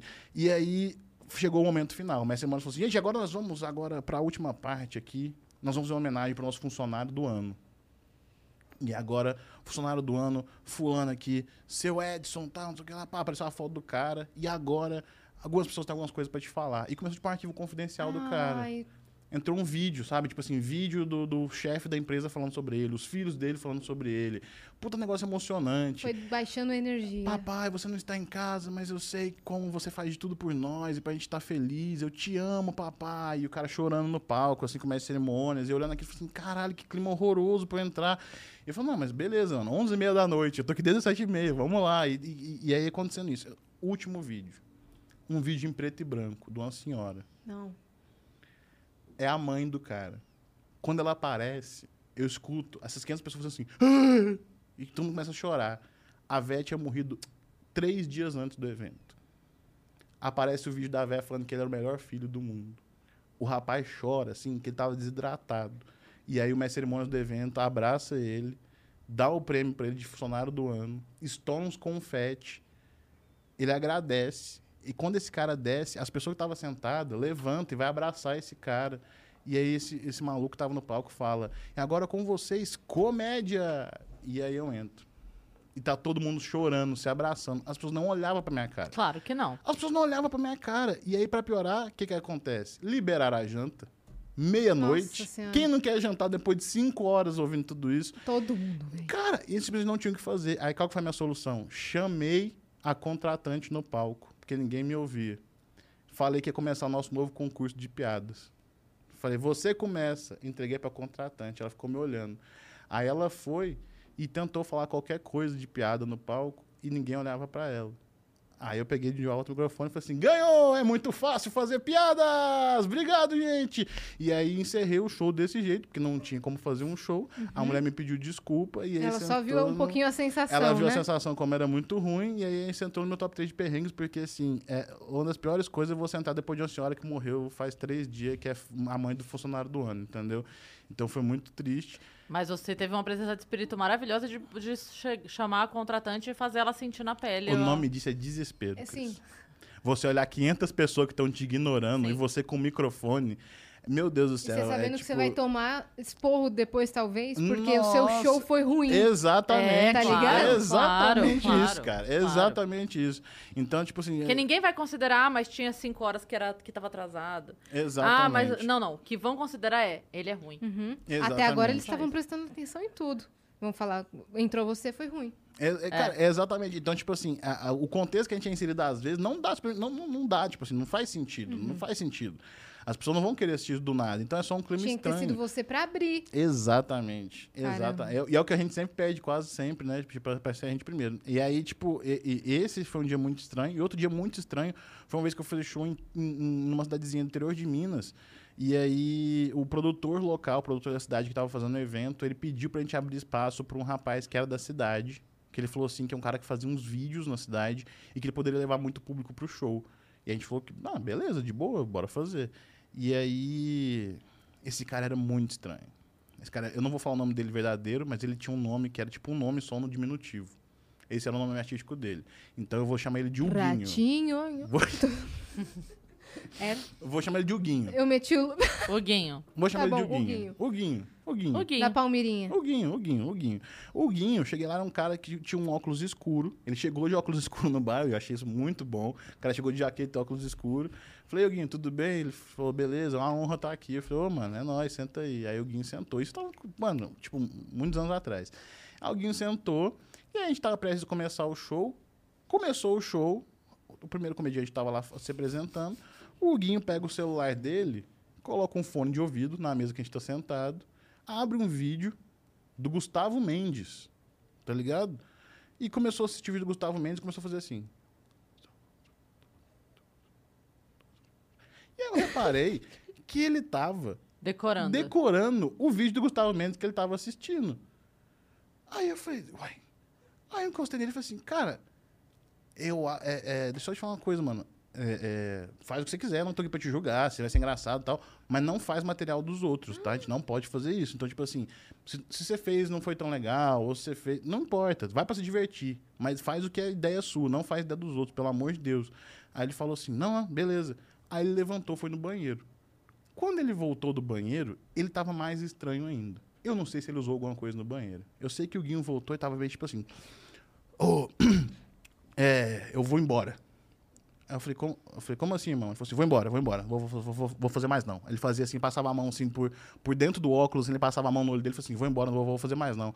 Aí eu falei assim, cara, você tá bem? Aconteceu alguma coisa? E aí a gente começou a conversar pra saber o que estava acontecendo, o cara extremamente estranho. O que aconteceu? A gente não se ligou que na ordem do show, ele era o próximo. O cara que tava no palco encerrou o show, E chamou ele. recebam o Guinho. O Guinho sobe no palco, Não.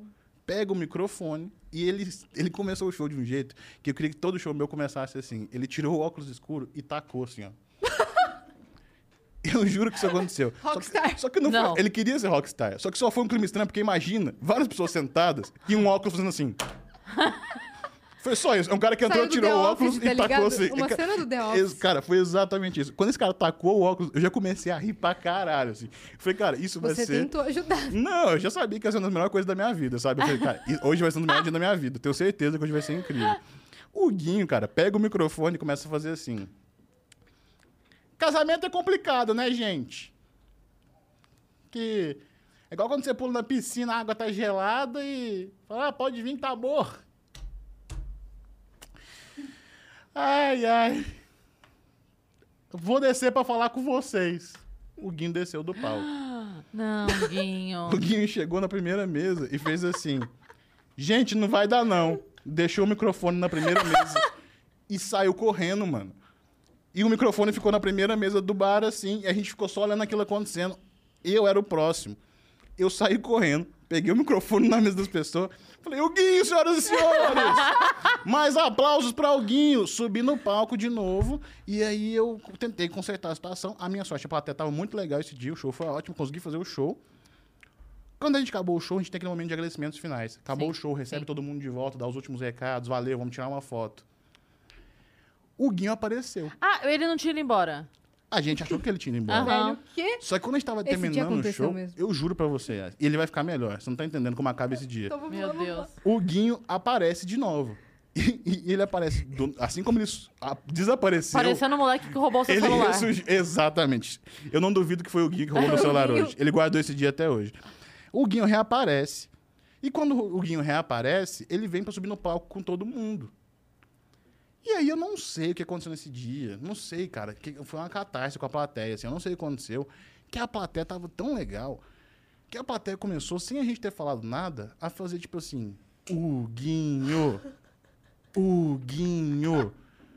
O Guinho. Como se estivesse incentivando ele a tentar de novo. Nessa situação que a gente tava, a gente ficou, foi meio pego de surpresa, a gente não sabia o que fazer. Então o que, que eu fiz? Falei, tá, vou ser- tentar ser educado com essa situação. Falei, aí o Guinho, a galera tá pedindo mais. O Guinho, quer falar mais alguma coisa pra galera? Quer tentar falar mais algum deixar algum motivo, um recado, alguma coisa assim? Entreguei o microfone para o Guinho. O Guinho pega o microfone e fala assim, gente, isso aqui é muito mais difícil do que eu imaginava. Eu queria falar pra vocês. E aí eu preciso abrir um parênteses. Nesse um dia antes desse show, foi quando teve aquele atentado em Paris, que um caminhão, soltaram um caminhão, Sim. E o caminhão matou um monte de gente, sabe? Explodiu um monte de gente. O Guinho pega o microfone e fala assim: Eu só queria falar que isso aqui é muito difícil. Eu preferia estar em Paris sendo atropelado do que aqui hoje. E a plateia que tava fazendo o Guinho fez assim: o... E aí ficou um clima horroroso. Eu pego o microfone de volta e falo: Galera, esse Guinho é meio esquisito, hein? O Guinho, senhoras O e Guinho é bem senhores. estranho, hein, galera? E comecei a tentar fazer, tipo assim, ah, é, valeu, obrigado, obrigado pelo show tal. E aí, cara, a gente acabando o show nesse clima horroroso, as pessoas aplaudindo, a gente meio que saindo sem entender, eu olhava pros meus amigos, tipo assim, cara, que isso que acabou de acontecer Não vai me aqui? dizer que tem mais. O Guinho tira uma bandeira de Minas Gerais de dentro de suas calças e levanta a bandeira de Minas Gerais e fica sozinho no palco fazendo assim, até o produtor do show tirar ele e falar pra ele ir embora Eu tô aqui bem pensativa. de onde surgiu o Guinho? Onde está o Guinho hoje? O que o Guinho tomou nesse dia? São Do perguntas. que se alimenta. Eu durmo às vezes eu sonho com o Guinho. Eu não sei de, de onde o Guinho surgiu, por que ele fez essas coisas. Só que até hoje eu, eu, eu tenho pesadelo do Guinho balançando a bandeira de Minas Gerais e falando que, que queria ter sido Ele ia atropelado. ficar até amanhã fazendo isso aí. Cara, eu não sei o que aconteceu. Foram várias coisas muito malucas e eu nunca esqueço desse dia. Acho que esse foi o show mais esquisito que eu já fiz, assim, por conta do Guinho. E eu nunca mais vi esse cara na minha vida. Eu não sei o que aconteceu com ele. Eu só É, sei que, tipo. Ninguém nunca mais soube dele. Não, não. Eu só fui nessa cidade uma vez, nunca mais voltei. Não sei. Às vezes o Guinho hoje é vereador da cidade, não Eu, sei o que tá eu dei, assim, tem uns 3, 4 minutos que eu não tô conseguindo pensar em mais absolutamente nada que não seja. Esse ainda é o top 2. É. Tem alguma coisa pior que isso, isso, vindo. Eu- é a única coisa que eu consigo pensar. Então, esse eu acho mais maluco, de verdade. Esse de perrengue de show. eu Muito que esse- aleatório, é- muito Esse é o mais aleatório. maluco. Tá. São tantos elementos que, Sim. tipo assim, é- é- é, parece que, que eu Quem, só. us- quem usou a droga foi você. Exatamente. É, parece É. que eu que tava maluco. Mas, cara, eu juro, aconteceu exatamente nessa linha de tempo, assim. E até hoje eu não entendi. Até hoje eu não entendi, tipo assim, essas escolhas dele ter saído correndo, dele ter voltado, entendeu? Tipo assim, não, porque ele tava com a bandeira dentro da cueca, entendeu? São várias perguntas que eu não sei. Eu, Eu vou te falar uma coisa. é, eu a não ge- sei, A cara. gente explica pra galera por que que eu vou falar isso. Mas nesse momento, eu tô achando o, o Gilberto Barros do meu lado do avião muito tranquilo. Tendo um grupo de. Como era o grupo? Um grupo de só pode malar tesão. Só, Só- tesão, só tesão Só Brasil. Tesão Brasil. É que. É, Cris Paiva, cada, cada um tem seus fetiches, Cris né? Paiva, senhoras e senhores. Vitor Amar tem um, um- Como é que a gente chama? É um canal? Um- É, é um projeto Um muito projeto. doido aí. Que ele te convida. O nome é, é Viaja, Viaja Comigo? Viaja Comigo. Exatamente. Exatamente. dele do Nando Viana e que você eles começam a contar uma história com a sua vida, só que não. Né? Eles aí vão. pro- É viagem, é uma viagem doida. E aí, nesse dia que eu fui participar, ele- a história que eles contaram comigo, que eu estava envolvida, é que eu entrava no avião, do meu lado estava Gilberto Barros. E eu via de canto de olho que o Gilberto Barros estava num grupo de WhatsApp, que o grupo era só Tesão Brasil, e a capa do grupo era uma foto minha. Entendi. E Isso aí- tudo inventado por eles? Tudo isso inventado por Aham. eles, Mas você dá um tema, alguma Não! coisa assim? É do nadão? O Viagem Comigo é 100% improvisado. Ah, é? A ideia do Viagem Comigo é realmente a gente viajar. Cara, É exatamente só- isso. Eles eu quero fazem- muito ir, porque Por eu, eu quero favor, roubar essas tá histórias mais pra contar nos próximos podcasts. O Huguinho aconteceu, não, tô brincando, que aconteceu de verdade. Mas é eu isso. quero mentir todas as próximas histórias. Mas não é pra ser maravilhoso? É maravilhoso. É mas, maravilhoso. Mas sério, é porque, tipo Da hora, assim... gostei do projeto. Eu fazia isso zoando com amigos, sabe? Tipo assim, de estar fumando um, sentado trocando ideia com os amigos, e falar assim, o que, que você faria se você acorda hoje e tem um jacaré embaixo da tua cama? Tem um jacaré embaixo da tua cama. O que, que tu faz? Você, corre, você, tira foto? O que, que é a primeira coisa que você faz? E aí eu fazia isso brincando com meus amigos pra saber que, como é que eles reagiriam com coisas... As situações com absurdas. situações aleatórias, sabe? Ficava zoando com isso. Até que eu digo assim, cara, e se a gente fizesse um programa só disso? Que é só a gente vendo até onde vai essas histórias, se a gente só continuar insistindo nelas, sabe?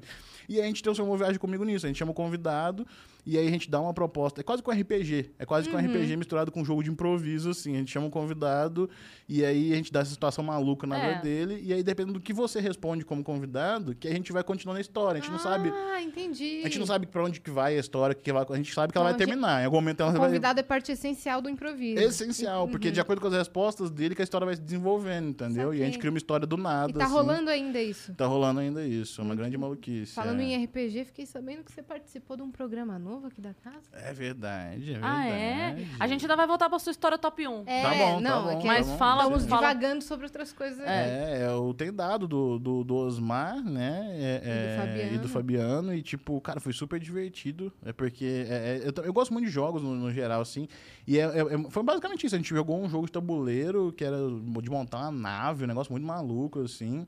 E eu gostei porque, tipo assim, enquanto você joga, você bate um papo, e aí você conversa sobre o jogo, e aí você também, tipo, conta história, e aí, tipo, você vai jogando. É basicamente se você filmasse você jogando com seus amigos na sua casa alguma coisa, sabe? Muito então foi, foi, foi bem divertido. Só que só maneiro. com gente maluca. Só com gente maluca, com certeza, com certeza. Que conhece e o com o. Osmar, que é muito competitivo também, viu? Ah, ele é? Os dois Osmar são, muito né? competitivo. Nossa senhora. Os dois são. Que é uma vantagem. Quem, foi con- con- quem for convidado pra esse programa tem a vantagem que os dois são muito competitivos e ficam tentando se ferrar. Exato. Então a gente pode jogar tranquilamente. Sim, sim. Vai- vão se divertir É. normalmente. E foi divertido. Quando sair, não, não saiu ainda, mas quando sair o episódio. Eu quero muito ver como é que Boa. Ficou muito qual o legal. projeto. Ficou muito legal mesmo. Aí eu fui também lá jogar com eles. Não vou dar spoiler sobre o jogo, não. Mas eu sei que, Que- é bom, sei que é bom. Mas Eu quando. preciso ir lá também. A galera vai rir bastante quando for o meu vídeo, porque a, a premissa é bem boa. Mas. Tem, tem a ver com, com a sua história de alguma maneira? Imagina, o Osmar jamais faria isso. Por que não, que ele o faria Osmar isso, nunca né? faria isso. Que Osmar, isso? imagina. Que isso? Melhores amigos da minha vida. Uma pessoa que eu amo tanto. Você acha que Sabe. faria isso? Não faria isso, não jamais, faria. jamais. Conta a história top a história 1, vai top lá. Cara, então, é, é- é, aí dentro dessas coisas que acontecem, realmente eu atraio muita história aleatória, né? Muita história, igual eu falei pra vocês, coisas que acontecem que eu não, não tenho controle sobre a situação, eu só tô assistindo a situação acontecendo, né? E eu acho que a mais bizarra que eu passei foi um show que eu fui fazer. Fui fazer um, um evento em Bauru, interior de São Paulo. E aí, tudo correu normal. Por que pareça, assim, a ma- maioria das vezes, quando a gente vai fazer evento, a gente fica com medo. E dessa vez, tudo aconteceu normal. Tinham poucas pessoas, umas 40 pessoas. Era um espaço de um, de um barzinho que ele tinha alugado tal. E aí Os eu... filmes de terror começam assim. É, deu tudo certo. Tá o show tudo foi dando bom, certo. tudo feliz, todo mundo rindo, abraçando. Como a vida é linda, maravilhosa. Acabou o show, fui tomar um, um arzinho lá do lado de fora, assim. Saí, fi- fiquei na porta do bar só pra tipo, ficar mexendo no celular, tomar um ar. Quando a galera tava lá dentro, eu acabei o show. Porta de boa. bar tá sendo perigoso pra você, hein, Vitor? É. Eu devia ter aprendido já. eu devia ter aprendido já. Eu tava lá na minha e um dos caras chegou pra falar comigo. Era um cara, tipo assim, é o, é o, o oposto de mim em questão de estereótipo, assim, sabe? Era um dos caras que tava lá nesse evento, um cara de camisa polo, bombadão, assim, um cara muito, uh, sabe, tipo, energético na mão e, ah, sabe? E ele me dava uns tapão nas minhas costas, falou assim, é gordinho, você é engraçado, hein, pá, pá, me dava uns tapão nas minhas costas. Eu falei, ah, É valeu, o irmão. heterotop de balada sertaneja. E já bêbado, que é o pior Tá, ainda. já Que é o que entendi. te pega aqui, vai falando com você assim, sabe? Que vai falando assim. Puta, me dá muita raiva isso, irmão. Eu quieto aqui na minha. O cara me ficava assim, ai, irmão, gostei muito do seu show, na moral, mano. Você é muito engraçado, assim. Você não tem pra onde correr, mano. Tu não tem pra onde correr. Você fica só tipo, ah, beleza, valeu. E Tá no aí, seu tipo, pescocinho. Não, muito ruim. O cara me puxando assim. Eu só, ah, mano, valeu. O cara me deu uns tapão nas pá. costas, assim. Vai, valeu, pô. Legal pra caralho. Eu falei, mano, valeu, mano. Eu, tipo, eu meio assustado com o cara assim. e aí o cara às vezes me me pegava assim, ficava assim, haha. Achava que não sei se o cara queria me beijar. Se o cara, não sei qual era desse cara. Sei que ele tava muito assim. E aí, cara, chegou um senhor mais velho. Só vira assim pra você o. Ah, perdão. Chegou um senhor mais velho que também estava no evento, veio falar. E esse senhor chegou, e a abordagem dele foi muito boa. Que ele já chegou, olhou pro cara, não pra mim, olhou pro cara e falou assim: Aí, mané, vamos sair daí, vamos, vamos saindo daí. E aí, esse outro cara que tava me puxando assim, virou e falou assim: Qual foi, irmão? Qual foi? Tô aqui de boa, não, ó, não, ó, vai lá, vai lá, vai lá. E esses dois começaram a discutir. E eu aqui, nessa posição do tipo, cara, eu só queria ficar sozinho. Tipo, eu só queria ficar sozinho. Aí os dois homens se botaram de costas e duela- duelaram por você. Deram sete passos. Pior do que isso, Cris. Eram pai e filho. Oi. Não. Eu não sabia disso. Eu sei que eu, eu descobri que eles eram pai e filho porque em algum momento um deles se chamou. Tipo de, ah, pai, vai tomar no cu. Aí eu falei, oi? Aí, mano, eles começaram a discutir na minha frente. Parece que o, pai tava nervoso, que o, cara ficava bêbado e começava a aloprar os outros. E ficava falando pra ele passar, parar de passar vergonha. E o cara era aqueles caras de, "Ah, eu vou bater em tudo que tem na minha frente, porque eu sou. Ah, preciso pôr pra fora essa coisa que eu sinto em mim. Ah, sabe? O cara com muita testosterona que precisa, tipo, meu Deus, eu sou um macho alfa, eu preciso quebrar paredes na minha frente, sabe? E aí ele queria pôr isso pra Quebrar fora. paredes na frente dele. E aí eles começaram a discutir, estão discutindo, discutindo.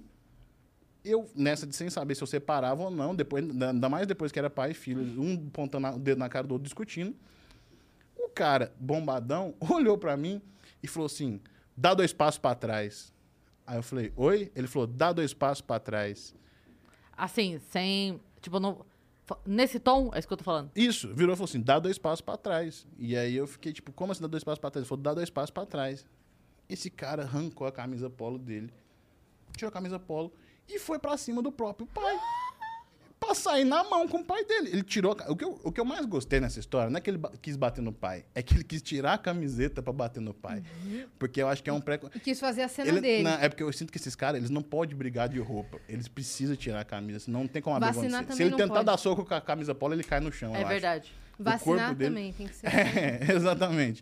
E aí ele, ele tirou, e quando ele foi pra cima, aí que o negócio foi ficar sério mesmo, que os dois tipo, foram nessa, chegou o segurança do evento pra separar eles. Só que o cara era muito forte. Então o segurança entrou no meio e começou tipo a tentar pegar o cara, e aí eu pensei, cara, também vou tentar. Não, Vitor, não. não. Eu juro pra vocês, a minha participação durou dois segundos pra postar essa bandeira. O cara estava de costas pra mim. Eu fui nas costas do cara tentar puxar ele. Assim que eu cheguei, eu levei a cotovelada no meu nariz, meu nariz começou a sangrar e me levaram de volta pro hotel. E Foi tipo, vou tentar. não, foi tipo, foi, foi tipo, exa- exatamente, eu fui, fui tentar chegar pra puxar o cara pra trás, o cotovelo dele foi pra trás, foi no meu nariz, assim que meu nariz foi pra trás, todo mundo parou a briga, então, eu, de certa maneira, ah, conseguiu. você conseguiu. eu fui um catalisador da paz nesse Você momento. conseguiu. Ué. E assim que eu voltei, eu falei assim, não, tá tudo bem. Na hora que eu falei, tá tudo bem, já começou a escorrer o sangão aqui, ó. E aí me, me deram uns panos, uns panos, uns papel pra colocar no meu nariz, me levaram pro, Você pro, seu objetivo. pro hotel. E eu fui embora pro hotel com o nariz sangrando, assim, me senti, tipo, muito o cara da balada, sabe? Tipo, cheguei sangrando, assim, tipo, por separei uma briga de um pai e um filho. E o cara me mandou mensagem no Instagram no dia seguinte. Falando. Falando Irmão, desculpe pelo que aconteceu.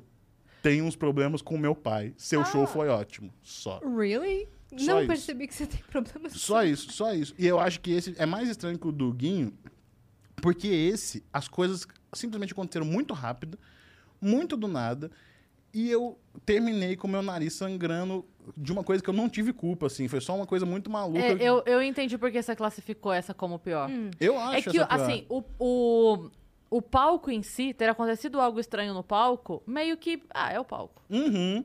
Essa daí já tinha.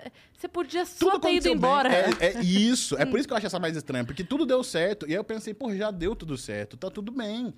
E aí, de repente, eu vi um idoso brigando com o próprio filho tava inserido sem camisa situação- na rua, entendeu? tipo, e aí eu só. É, é por isso que eu falei que eu acho que eu sou um imã de constrangimento, porque eu penso, tipo assim, por quê? Tipo assim. Eu, eu só tava ali, entendeu? Eu só tava ali, essas coisas acontecem comigo, sabe? E aí acho que essa foi a mais estranha por conta disso, porque era só eu ter ido embora. Sim. Se, se dois minutos antes eu falo, vou pedir Uber e vou embora, eu não tinha visto nada disso acontecendo. Ó, Não a- ia abraça acontecer. o cara, deixa ele elogiar, beleza. Ah, valeu, pá, vou embora. Exatamente isso, cara. Eu simplesmente, do nada. Mas, cara, eu- não esqueço do cara tirando a camisa polo pra brigar com o pai. Essa pra mim foi a melhor cena de todas. O cara tirou a camiseta. Olha, cara, cima. você venceu o Guinho. Eu só quero dizer que é um grande mérito. É, Será que ele tá assistindo aqui hoje? Eu não sei, eu não sei Um abraço pra você, Um abraço. espero que tá- eu, esteja eu queria tudo bem. muito que o Guinho aparecesse um dia na minha vida de novo. Tipo assim, queria muito poder conversar com o Guinho de novo na minha vida, sabe? Porque acho Guinho, que hoje, queremos você aqui. hoje eu chamaria o Guinho pra, abrir- pra abrir meu show, sabe? Só pra poder ver de novo o que, que o Guinho ia fazer na minha, na minha frente. Ó, o sabe? Guinho, a sua chance, Guinho. Você que não é o Guinho, mas você sabe de quem a gente tá falando. Ele sabe. Apareça. Não, ele sabe. Eu acho que ele também não esqueceu desse dia, não. Acho que É, foi um dia com muito estranho ele não esquecer, não. Ele conta como top 3. E eu tenho que tomar muito cuidado pra não falar o nome dele de verdade. Então, Em off você é, fala pra Eu gente? falo, falo. Fechou. Falo sim. Caramba. Tem, tem coisas aí? Você tava Tô olhando? abrindo aqui. Meu... Tem muita gente me xingando, tem das pessoas me xingar em podcast. Eu Não tô Ó, a gente em tem podcast. bastante coisa aqui, viu? Tem? Então Tem. vamos, vamos É mesmo, começar é a mesmo? ler. Aham. Porque a Ó. gente, o que acontece? A galera manda é, perguntas, comentários, Legal, coisas legal. na plataforma. E aí a gente precisa dar conta disso aqui. Se sobrar um tempinho, a gente continua falando um pouquinho no final, mas a gente precisa atender os nossos. Não, eu acho mais do que justo. E, Os assim, nossos viajantes. eu- eu- vocês realmente estão arrebentando, então acho que. Não, é sério, de verdade. É, tô falando Obrigada, sério, tô falando sério. obrigada. Vocês estão arrebentando, é verdade. Obrigada. E eu tô, fico, fico, fico até nervoso, cara, que eu não tô acostumado muito a ir em podcast, a falar essas coisas, então eu sempre com medo das pessoas me xingarem, nem por minha causa, mas por causa da minha avó, porque a minha avó ela assiste tudo que eu faço. E ela não só assiste tudo que eu faço, como ela vai ver os comentários de tudo que eu faço. E não bastante, ela agora costuma responder alguns comentários quando é me criticando. Então, muitas vezes eu. Conheço o Sodor. Não, é Qual, incrível. qual é o nome da sua avó? Maria Helena. Se você vê um, um- um negocinho roxo do YouTube escrito Maria, Maria Helena Oliveira, é minha avó. E não, por favor, sejam respeitosos É, com a com a do- dona Dona Maria Maria Helena. Helena. Por Dona Maria favor. Helena, um beijo pra Por senhora. favor. E ela assiste tudo, eu certeza que ela tá assistindo agora, tenho certeza mesmo. Um beijo pra Um beijo, Dona senhora. Maria Helena. E que legal saber que a senhora participou aqui da, da saga pelo sucesso. Total, até hoje, ela é demais, ela é Fofinha. demais. Ela é Incrível, maravilhosa. incrível ela é maravilhosa. Esses dias ela mandou um cara tomar no cu, fiquei muito feliz, foi muito engraçado. Um cara falou assim: esse imbecil acha que é engraçado, minha avó respondeu: imbecil é seu cu. E minha avó respondeu assim. Grande Dona Maria Helena. Eu já amou. sou fã. Eu era Sou sua fã. fã. até agora. Agora eu sou fã da sua avó. Ela é demais, cara, ela é demais, ela é maravilhosa. Ó, o Israel FGC95 mandou 200 Sparks e falou: E aí, Vitor, bora comer uma coxinha do Balbec? Puta, aí sim, hein? Queria fazer stand-up aqui em Uberaba, mas não sei como começar. Quais as dicas? Cris e Yas, melhores apresentadoras. Ah, para com Aí isso. sim, hein? Como é que ele chama? Desculpa. Israel, gostei. Ele mandou Legal, pergunta boa, já gostei. pediu a chance dele. Gostei, foi um cara esperto. Aproveitou Legal, tudo que ele podia numa só. Gastou todos os caracteres possíveis aqui. Pô, Foi. antes de tudo, mandar um abraço pro Israel, falar que realmente a coxinha do Balbec é muito boa, quem é de Uberaba sabe disso. Quando você for em Uberaba. Tipo a coxinha lá de Sorocaba. E é isso, pra mim, ó, rivais, grandes rivais do, do mundo Entendi. gastronômico Vamos ter aí. que fazer a competição coxinha. Copa de coxinhas do Brasil. Devia Entendi. existir esse quadro em algum lugar. É, aqui na Zona Norte de São Paulo tem a maior coxinha de São Paulo, que é aquela Ah, eu já um quilo lá, não é? Ah, essa é doideira, eu já vi essa. E, e- e- mas enfim, eu- eu Desculpa aí, acho... A gente pode- aqui a na gente perdeu. coxinha. A de gente coxinha, pode pegar a coxinha da, de Uberaba. É Uberaba? E o de Uberaba, isso. A coxinha de Uberaba, a coxinha de Sorocaba, chamar o André Sante pra ele provar as duas e ver qual fica melhor com vodka. Eu acho que é isso. Eu acho, eu acho Porque ele tem esse quadro no canal. Achamos a solução, achamos a solução. Mas, cara, eu acho assim, você que, que quer começar a fazer o rolê em Uberaba, acho que a primeira coisa é ver como é que tá em relação à pandemia, porque tem que ver como é que tá o funcionamento das coisas em Uberaba, você tomar muito cuidado em relação a isso. Você ir num lugar que tá funcionando legal, que você tem confiança na estrutura do lugar. Eu acho que, cara, é, é, basicamente você tem que montar um local com estrutura básica, né, Cris? Pra você ir atrás, antes de tudo, de você ter o seu próprio show. Eu acho que tentar ver quando tiver shows próximos na região e aí pra você abrir, fazer participações pra ir se você criando casca e fazer suas próprias coisas. Quando tiver show por aí, eu faço Uberaba direto, me dá um alô no Instagram onde for que você eu abro espaço pra você fazer um open mic lá, um rolê. Olha aí. Acho que a gente resolve esse rolê, Israel. Te espero lá então. Quando você quiser fazer, eu não sei se olha pra cá, é pra cá, agora, não sei pra quando eu olho Aqui. aqui. Aqui mesmo. Israel, é pra você que eu tô falando isso, hein, irmão. Te espero lá quando você quiser fazer show, é só me dar o grito lá no Instagram que eu abro esse Cê é espaço pra você. Aí, Fechou? Israel. Ó, É Israel. nóis. As melhores 200 Sparks, hein? Você gastou na sua vida. O cara do Twitter mandou: Olá, pessoal. Passando para parabenizar pelo episódio de hoje, arrasaram. Aproveitando para reforçar o quão poderosas vocês são. Ah, Que obrigada. Que cara do isso, aí Twitter. sim, aí sim. Parabéns pelo modo que conduze- conduzem os episódios, são incríveis. PS. A Yasmin está cada dia mais linda, que sorriso maravilhoso. Aqui pra você, Alma, sorriso. Obrigada, cara do Twitter. Você- ele, ele tá mandando elogios? É, né? tem que muito agradecer. obrigada, Que muito fofo. obrigada. Obrigada. Aí o Reinaldo, que também é nosso parceiro aqui, um viajante assíduo. Reinaldo SS mandou, boa noite, lindas. Putz, foi mal, hein? O quê? Não falou lindos. Ah, não, tá tudo bem, tá tudo bem. Já reconheceu mais da metade de nós, já fico feliz já. É isso. Fico feliz. Eu estava meio sumido por motivos de força maior. Tava sumido mesmo. Quase perderam um viajante, mas agora está tudo bem. Nossa, que É, climão. é, tá que isso, ficando um Reinaldo. climão do nada. Ó, já estamos voltando no seu evento lá. Dan. É, o, Eu o. Guinho, Reinaldo. o Guinho, senhoras e senhores. Não assusta a gente não, Reinaldo. Que bom que tá Mas tudo que bom bem. que tá tudo bem. Tinha que passar por aqui e agradecer pela presença desse querido. Gosto Ó. muito do seu trabalho e do Léo Ferreira. Muito sucesso pra você e um abraço pra Sofia. Aí, valeu, obrigado pelo carinho comigo e com, com a minha irmã e com o Léo. Muito obrigado, viu, Quem é Reinaldo? Sofia? Minha irmã, minha irmã, tá sempre presente nas minhas coisas também, porque ah, a minha irmã teve uma época, acho que foi 2018, a minha irmã me bloqueou de ver os stories dela no Instagram. E aí eu pensei, putz, eu entendo porque ela é adolescente, então ela fica às vezes com vergonha de algumas coisas. O que ela não esperava é que ela não tinha bloqueado os stories do WhatsApp dela. E aí eu entendi porque ela tinha me bloqueado. É porque a minha irmã ela começou a fazer uma tentativa de rimas, tipo rap, pro menino que tinha dado meio que um fora nela na escola, entendeu? E é umas rimas muito bobas, sabe? Tipo, ah, não sei o que lá, você não me deu bola, agora eu não te olho mais quando você tá na escola, umas coisas assim. E a minha irmã fazendo, tipo, uma menina segurando um celular e fazendo umas rimas assim. Eu achei ridículo, mas eu achei maravilhoso ao mesmo tempo. Eu falei assim, cara, isso é incrível, como assim minha irmã Tá tá, fazendo expressando com- isso? Rima com Eu achei, música? exatamente. Então, o que, que eu fiz? Eu fiz um, um- um texto de, de stand-up contando que isso aconteceu.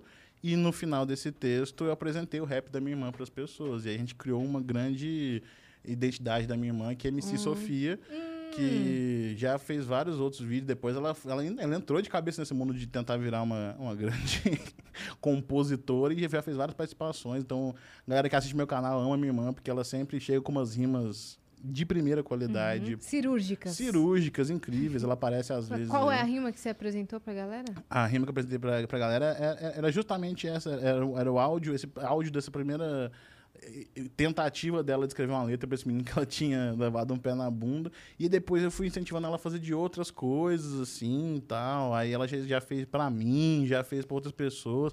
Aí meu, meu- eu tenho um especial de comédia gravado que tem participação dela, com certeza. Não Quantos ela não tem? ter. Ela atualmente está com 13 anos de idade. Logo, logo no Fritada. Sofia, Sofia. em breve no Vênus Podcast. Ah, pô, ela vai adorar. Ela vai, vai ficar Vocês muito começam feliz. cedo, né? Né? Vocês tudo começa cedo. O, a É. Coezé mandou. A co... Não, o Coezé mandou. Eu não tinha visto a foto. Tava só a mensagenzinha embaixo. Boa noite, navegantes. Vitor, aprecio muito seu trabalho e temos uma coisa em comum. Amo uma boa comida. Qual seria a sua culinária favorita? Não vale a mineira. Ah, ué. Ah, mas aí você tá de brincadeira com minha cara. Ele mandou Que também. isso? Alguma nova da MC Sofia? Olha Forte aí. abraço e muito sucesso na sua carreira. falamos agora. É, MC Sofia agora, nesse, nesse momento, a MC Sofia tá passando por um, um ano sabático. Ela tá passando por um momento dela se reconectar. Ellie Thiago York. É, ela tem esse negócio artístico dela de se reconectar com as suas origens musicais. Então ela tá passando por um... Tô respeitando esse ano sabático dela. E- É que, na verdade, ela só aparece em ano que a Ana Paula Rosa não aparece. Como a Ana Paula Rosa apareceu, ela tá reclusa O mundo não tá preparado pra... pra... pra exato. Exatamente. Na verdade, elas são as mesmas pessoas. Você já viu elas ao mesmo tempo? Nunca vi. Não. Então, Nunca vi. É pronto. verdade. Eu, eu acho que é isso. E, e não tem como, cara. Eu, acho, eu realmente acho a comida de Minas Gerais muito boa, assim. Eu acho que, que não tem como não falar que é a minha comida favorita de Minas Gerais, mas O restaurante de comida mineira de São Paulo é é realmente a comida mineira? Não. Então não vou saber por enquanto. Não Só é. quando eu E for assim, pra lá. não tô sendo chato, é porque não é. Não Se é, você né? comer lá em Minas, assim, você vai notar uma diferença muito grande, E assim. o pão mesmo, de assim. queijo eu não vou nem perguntar. Não, né, Não, velho? pergunta, É não, absurdo. porque a gente chega até a ficar meio ofendido, Uhum. assim, sabe? Porque realmente não, não, não tem comparação, assim. Porque A gente, além de tudo mais, a gente gosta de se. A gente não gosta só de comer lá em Minas Gerais, a gente gosta de se ver as pessoas. Então, Ah, tipo tá. assim, se você vai em qualquer casa de qualquer pessoa em Minas Gerais, muito difícil você sair sem ninguém te ter te oferecido um lanche, uma janta, um, Um café bolo. da um tarde. Isso, tá na liberta a nossa bandeira de Minas. Liberta as quais será também. É latim pra ficar mais, vou fazer um cafezinho. Pouca gente sabe, mas é verdade isso. É, a gente é muito hospitaleiro mesmo, assim, sabe? Então eu acho que. E, e a comida árabe também, porque, por conta da- da- das minhas origens também. Minha, minha família, Boa. parte de pai, minha avó, ela sempre, quando era criança, já foi acostumada a comer comida árabe, então eu também acho comida muito boa. Então, pra mim, mineiros e árabes ali estão pau a pau. Boa. Muito que bem. O Reinaldo mandou outra mensagem falando: Vitor, puta ideia essa do livro. Você está cercado das pessoas certas. Ah, entendi. Não deu o mole que o Di deu, o Di Lopes. A Cris tem DRT, tá? Porque o que aconteceu? Explica aí, Cris. E depois O tem o resto da mensagem. O Di Lopes veio aqui pra divulgar a série. E aí ele falou. A gente falou: Ah, você não, não me convidou pra fazer e tal, né? Daí Ele falou assim: Não, é que a gente tava numa presta, só podia ser quem tinha DRT. Eu falei: Eu tenho DRT. Daí ele ficou mal. Aí Ele ele. ficou "Ah, mal. eu não sabia. Daí, só que vai na publicação do Di Lopes quando ele lançou o negócio, tem um monte de comentário. A Cris Paiva tem DRT. Só passando pra lembrar que a Cris Paiva tem DRT. A Cris Paiva tem DRT. Ah, um monte de ele gente. falou que na segunda temporada nós duas estamos É, confirmadas. ele falou. Mas Tá agora, não, mas Nada mais do agora- que justo também, Agora né? a zoeira já entrou. pra sempre. Eu fiz um show com ele sábado. E aí no final do show eu falei, nossa, eu queria aproveitar aqui pra lembrar os Lopes que eu tenho DRT. Ele, É porra, você vai isso. estar na segunda, caralho! Ó, ele falou assim: essa mulher que é você, brilha em tudo que faz. Ô, meu amor, e falou: obrigada. Yas, parabéns pelos 503k no Insta. Ah, Aí valeu. sim? Olha! Aí Completando sim. meio milhão de É de doido. respeito, É de muita respeito. coisa. Vocês são demais. Já estava com saudades de vocês. A gente também de você, Reinaldo. Valeu pela mensagem. Bom que você esteja de volta e bom saber que tá Que tudo tá bem. tudo bem. Vamos lá. É, o Israel já foi, é isso? Que eu não, não Não, tem outra dele, tem outra dele. Ué, é, o Israel já foi. Então é o áudio. É que eu comecei pelo Israel. É, não, é que não, não tava como lida. Aí apareceu de novo. Então, bora pro áudio. Do Pac-Man. É. Boa noite, meninas. Sou muito fã do Vênus, sou muito fã da Cris. Fui ver o show dela aqui em Sorocaba. Infelizmente, não consegui ver o do Vitor Amar. E hoje é meu aniversário. Gostaria muito de receber um parabéns de vocês. fofo. 40 anos. Cris é nós, Olha. número 31. Parabéns, meninas. Muito Então, come- sucesso. começa, Cris. E que legal. Como é o nome? É, é, Pac-Man. É, o Pac-Man. Então, feliz aniversário, Pac-Man. Muitos anos de vida. E agora, quarentinha. Diz que a vida começa aos 40. Então, Ah, é um isso. bebê. Praticamente um recém-nascido. Então, assim, muitas felicidades, muita saúde, muita, muito trabalho também, muito dinheiro, porque não precisa, É também é bom, né? E, e ótimos próximos 40 pra você. Que venham uma- um- novos, maravilhosos 40 anos. pra Exato. você. Ele Parabéns, falou que não conseguiu ir no show do Victor. Não tem problema, numa próxima você vai, Pac-Man. merece Vou- de aniversário um Quando quiser, Pac-Man. Eu, eu- tudo que as pessoas pedem, eu faço. Eu não tô nem, não. É de aniversário. Quando você quiser, Pac-Man. Só falar quando tiver em Sorocaba. Ai, Vitor, quer de presente. Já passou cinco meses o aniversário. Não tem problema. Eu fiz aniversário lá. esse ano. É, Aí pega 50 pessoas chegando na entrada. Sou o Pac-Man Vênus. Você sabe, eu contei isso aqui já uma vez, mas eh, em homenagem ao Pac-Man de Sorocaba, eu vou contar essa pra você ouvir pessoalmente. Uma vez, há muitos anos, isso foi acho que em 96, sei lá, em Sorocaba, fizeram uma promoção eh, de uma bicicleta no pro transporte urbano da cidade. E aí tinha um sorteio lá, sei lá o que, e ganhava uma bicicleta. E a mulher ganhou a bicicleta. E aí estavam filmando, o pessoal da TV, filmando, TV local, né? TV tem. Na época não era nem TVT, era outro nome, né? Mas enfim. Aí tava entrevistando a mulher e tadinha, ela era muito humilde, né? Uma pessoa muito simples. Chegaram pra ela e falaram assim: e aí, como são e tal, né? Tá tá muito feliz? Ela falou: ah, foi o melhor Natal do ano.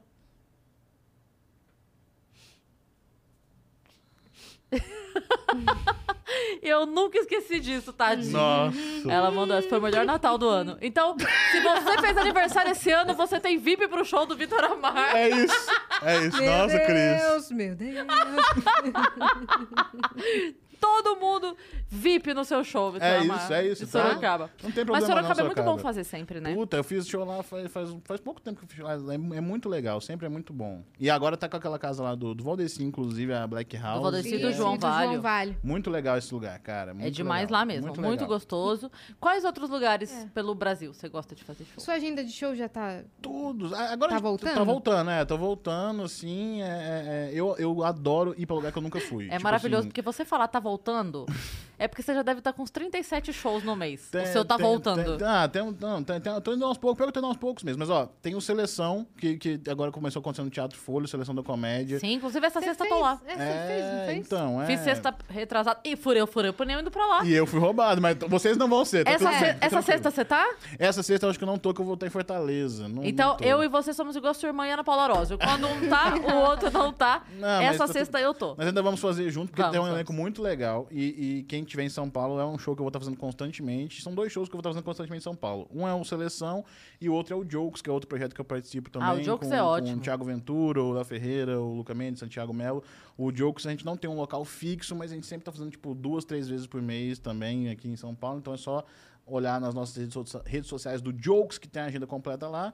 E essa semana eu tô em Fortaleza, eu vou fazer show em Fortaleza. Tô muito Aqui feliz, do nunca fui, nunca fui. Adoro Ah, ir pra lugar que eu nunca fui, cara. Vai no adoro, Beach Park? ado- ah, Deve estar um calor. nossa, deve estar, caramba. deve estar, deve Deve estar, tá mas bom. eu gosto muito de, de, de ir em lugar que eu não fui, de fazer show em, em lugares que eu não conheço ainda, porque eu acho que essa é uma das partes mais legais do nosso trampo e a pandemia me deixou muito chateado porque eu fiquei muito tempo sem poder fazer isso. Então, agora eu tô muito feliz estão começando a voltar a fazer e agora eu vou estar em Fortaleza, lá no Autoral Bar, é, quinta, sexta e sábado. Vou estar três dias lá no Autoral Bar agora essa semana em Fortaleza.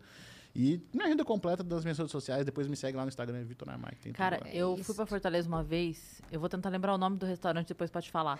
A gente foi em quatro pessoas comendo nesse restaurante. A gente pediu um, a- um carreteiro. Aham. Aí falaram assim: ah, é uma, uma panelinha e tal. Dá pra... Ah, dá pra comer em quatro? Dá, dá, tal. A gente pediu. A gente jantou. A gente cansou de jantar. Sabe quando você. É, o jantando no gerúndio? Uhum, sabe? uhum, uhum. Que chegou num ponto que o tanto que sobrou compensava embalar, de tanto que sobrou. Meu e a gente Deus. levou comida embora. Meu Deus. E era maravilhoso. Não, já, Maravilhoso. já aceito indicações. Nossa. Já aceito. Me fala depois. Eu se- amo Pega. comida, amo comida. É bom, né? Semana, semana passada, quando foi na quinta? Acho que foi na quinta que veio o, o César Menotti Fabiano no Flow. Foi na quinta? Ah, É quinta, Foi na quinta? Foi na quinta sexta que eles vieram. Tem, um- tem um lugar aqui no meu coração. Não, que é isso? amo, maravilhoso. Aí o, o terceiro irmão, o Fábio, e o Ricardinho, que é o sanfoneiro barra motorista barra produtor, ficou lá embaixo. A gente ficou duas horas e meia conversando lá embaixo. Os caras aqui em cima e a gente lá embaixo fazendo outro podcast. e a gente ficou, eu te juro, duas horas, das duas horas e meia, duas horas foi falando de comida desse Brasil. Ah, mas é, é bom demais. Maravilhoso. Tem pauta maravilhoso. melhor que isso? Não, Não tem. porque, cara, eu acho que comer um negócio, tipo assim, é, é- é um, é, um, é um evento, entendeu? Você- Sim. É, é cultural, é, você, você tá entendendo um pouco do lugar que você tá, sabe? É. É. tipo, é tudo muito legal. É gostoso. Você tá conversando com- normalmente com outras pessoas, confraternizando. Acho que comida sempre envolve uma energia boa, Total. sabe? Eu acho que não é só o alimento, mas tudo, assim, é Sim. bom. Então eu, eu gosto. E também tem a ver com viajar. Também, então, viajar ainda comendo no lugar que eu tô viajando é E maravilhoso. fazendo Sim. show. E, perfe- nossa, né? Obrigado, Melhor Jesus. dos mundos, né? Você tá em São Paulo há quanto tempo? É, eu me mudei pra São Paulo em 2017. Sua família tá, 2017. tá em Minas Em ainda? Minas, aham. Sua irmã, inclusive, todo Sim. mundo. Mesmo durante sim, a pandemia, sim. você ficou pra cá. Eu fiquei, eu dei um, um- um- Aconteceu de por acaso eu ir visitar minha família uma semana antes de estourar a pandemia. E aí, quando estourou a pandemia, eu tava em Uberaba.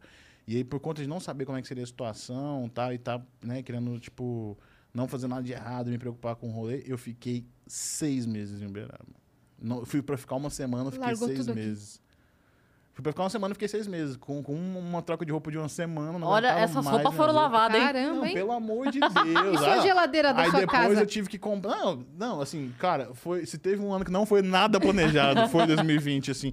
Eu, eu, eu lembro, tipo assim, de, de eu ter os piores looks. Tanto que o Comedy Center ele fez um negócio que era co- comediantes em casa, que era um programa Sim. que cada comediante tinha, que eles escolheram lá, tinha que fazer um rolê. O meu rolê foi meu desfile moda pandemia das roupas que eu tinha, né? Que era tipo bermuda furada, é, meia amarela de, com cifrão de dinheiro, assim, sabe? Não, tipo, é, só, só coisa maravilhosa. E eu fiquei Se seis vestiu no meses. escuro.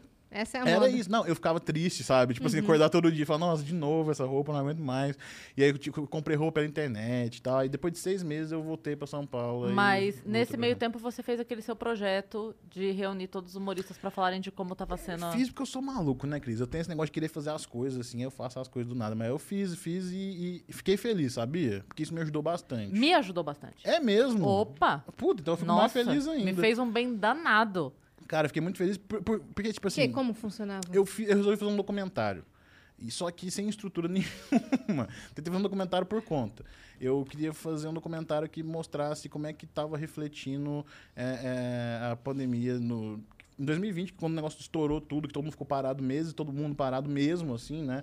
É, é, eu queria mostrar como é que estava a cena em todos os sentidos, não só os comediantes famosos que todo mundo conhece, mas tipo assim, é, o que acontece com quem trabalha na produção? O que terceiro, quarto, quinto escalão. com quem é garçom e tá, tá- tem que trampar no- nos bares. É, é, qual que é a importância mental, de saúde mental para quem trampa com isso e, e faz isso? Qual é a diferença que isso faz na nossa cabeça pra gente trampando?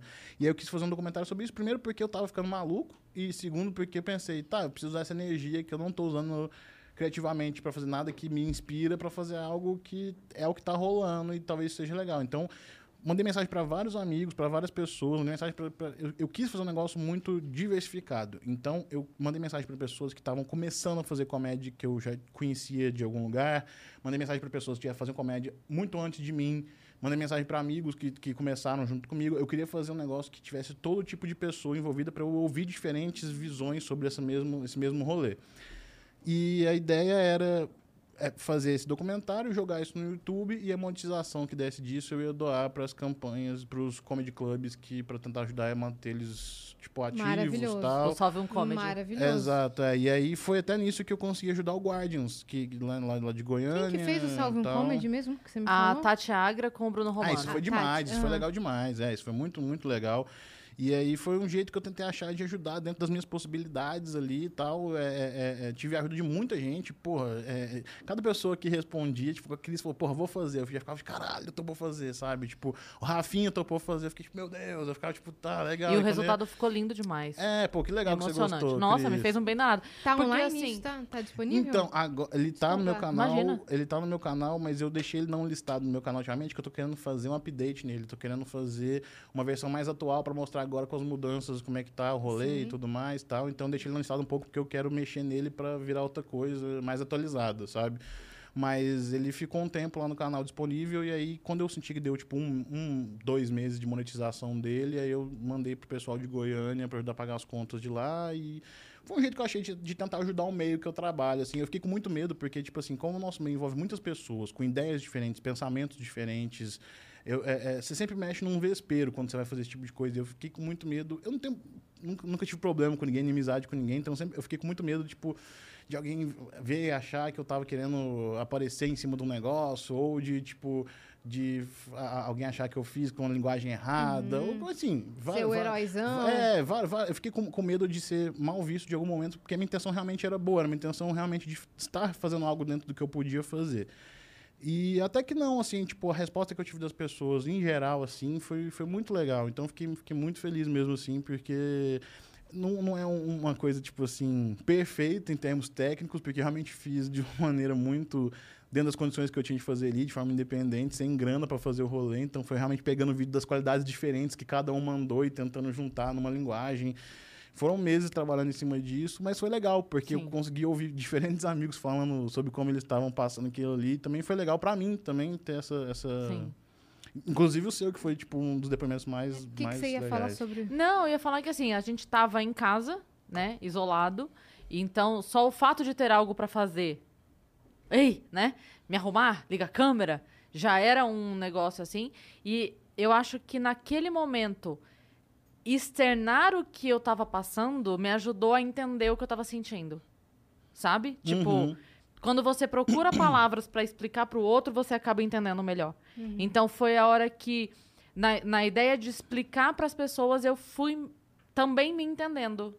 Eu consegui também me olhar. Eu. Porque você, né? A, a, a parte pessoa, né? Mas a parte profissional, depois que você grava essa ideia, tá, deixa eu ver, tal, não sei o quê. Aí eu me vendo e falei, caralho.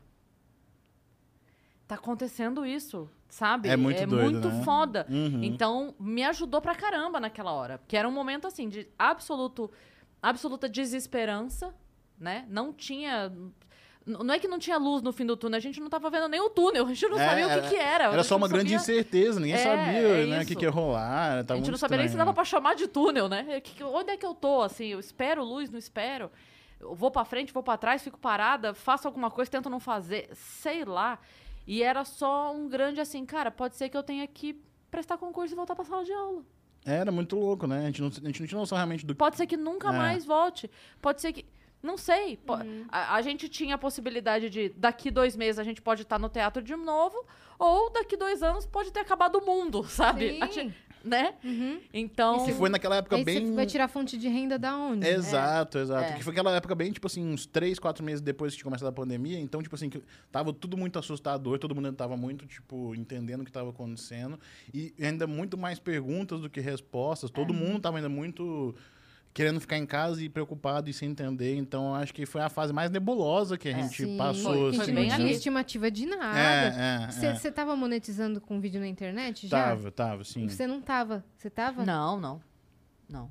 É, eu tava, mas é, é outra coisa, outro fator também. O que me salvou foi o roteiro. É, é, foi é, outra roteiro, coisa. Também me é. ajudou pra caramba. O roteiro me ajudou demais. Eu, eu não tava trabalhando com roteiro, porque em 2019 eu tinha parado muito pra eu focar em mim, pra fazer as minhas coisas, crescer o meu canal, crescer as minhas coisas, fazer as minhas coisas.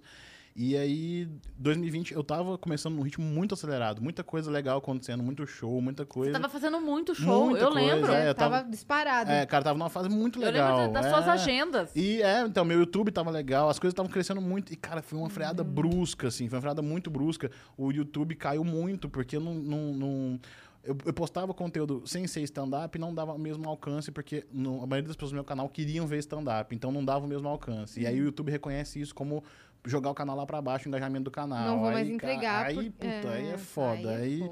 Aí vai cair na monetização. Aí você fica, mano, caralho, o que, que eu faço tal? Aí quando chegou no, no, no, no- no segundo semestre, que aí ah, me chamaram pra voltar e fazer parte da equipe de vez do, do, do Cabral, pra fazer escrever o Cabral, eu falei assim, cara, é isso. Precisava de alguma coisa que eu acho legal pra eu focar minha cabeça e fazer. E aí agora eu voltei pra aquilo Sim. que eu tava fazendo antes, que era roteiro e também o meu lado como comediante, assim. E que tá ótimo, porque eu adoro fazer roteiro também, mas, cara, o roteiro foi um bagulho que veio na hora, tipo assim, voltou na hora, tipo, Sim. que eu tava precisando Que pra deu aquela caramba. E aí- salvada. né? É. E aí rolou aquela gravação maluca que nós fizemos pro Comedy Central do stand-up. Nossa, é verdade, cara. Qua- Teve quase invasão de ETs, de tanto que a gente. Eu tenho uma foto que. Olha o que aconteceu. Eu fui a penúltima gravação. Eu fui a penúltima. Depois de mim, teve. Aliás, não, foi a antepenúltima. Depois de mim teve o Gui, o Capela e o Gui. Eu acho que o Uhum. último foi o Gui, não foi? O último foi o Capela. Uma coisa Putz, assim. É, não vou, não vou Mas lembrar foi, agora, foi tá. isso aí. É, que eu lembro que foi o Maurício, eu, Gui, Capela ou Capela e Gui. Eu não lembro ali na sequência. Lembrei, Capela e Gui. Lembrei, Uhum. porque eu, o, eu fiquei porque o Capela falou pra mim, pelo amor de Deus, fica na frente do palco rindo. Porque a gente não tinha absolutamente ninguém. Eu falei, você quer que eu fique? Ele falou, pelo amor de Deus. Eu falei, tá bom. Aí eu falei, posso ficar? Porque só tava a produção. Aí a menina da produção falou, pode, mas você vai ter que passar o... o nego-" Aí eu passei, tipo, assim, bota a touca no cabelo, Uhum. aquela máscara que só ficava o olho de fora e vestia aquele negócio de médico ainda. O, o macacãozinho de Sim, TNT sim, lá. sim, Caramba, sim, velho. É. Aí, porque, de novo, tava no auge do negócio. E, a gente E eles quiseram conteúdo. fazer a temporada de stand-up, né, tipo... Nessas condições, Sim, né? Que é. é. pra gente é muito desafiador isso, Muito. cara. Meu Deus do céu. Aí fiquei. Aí acabou do capela, ele naquele alívio tal, daí era o Gui. Aí ele falou, você fica pra mim também? Eu falei, fico. Aí eu falei, ah, já tô aqui mesmo, já tô toda esterilizada, então eu fico. E aí, beleza, acabou. Mas eu tenho essa foto desse momento. Eu de Maravilhoso. touca e toda assim. Tipo, aqui, de, de boa assistindo um stand-up. de boas aqui assistindo um stand-up. Mas foi muito desafiador aquele É, momento. muito louco. Tudo isso.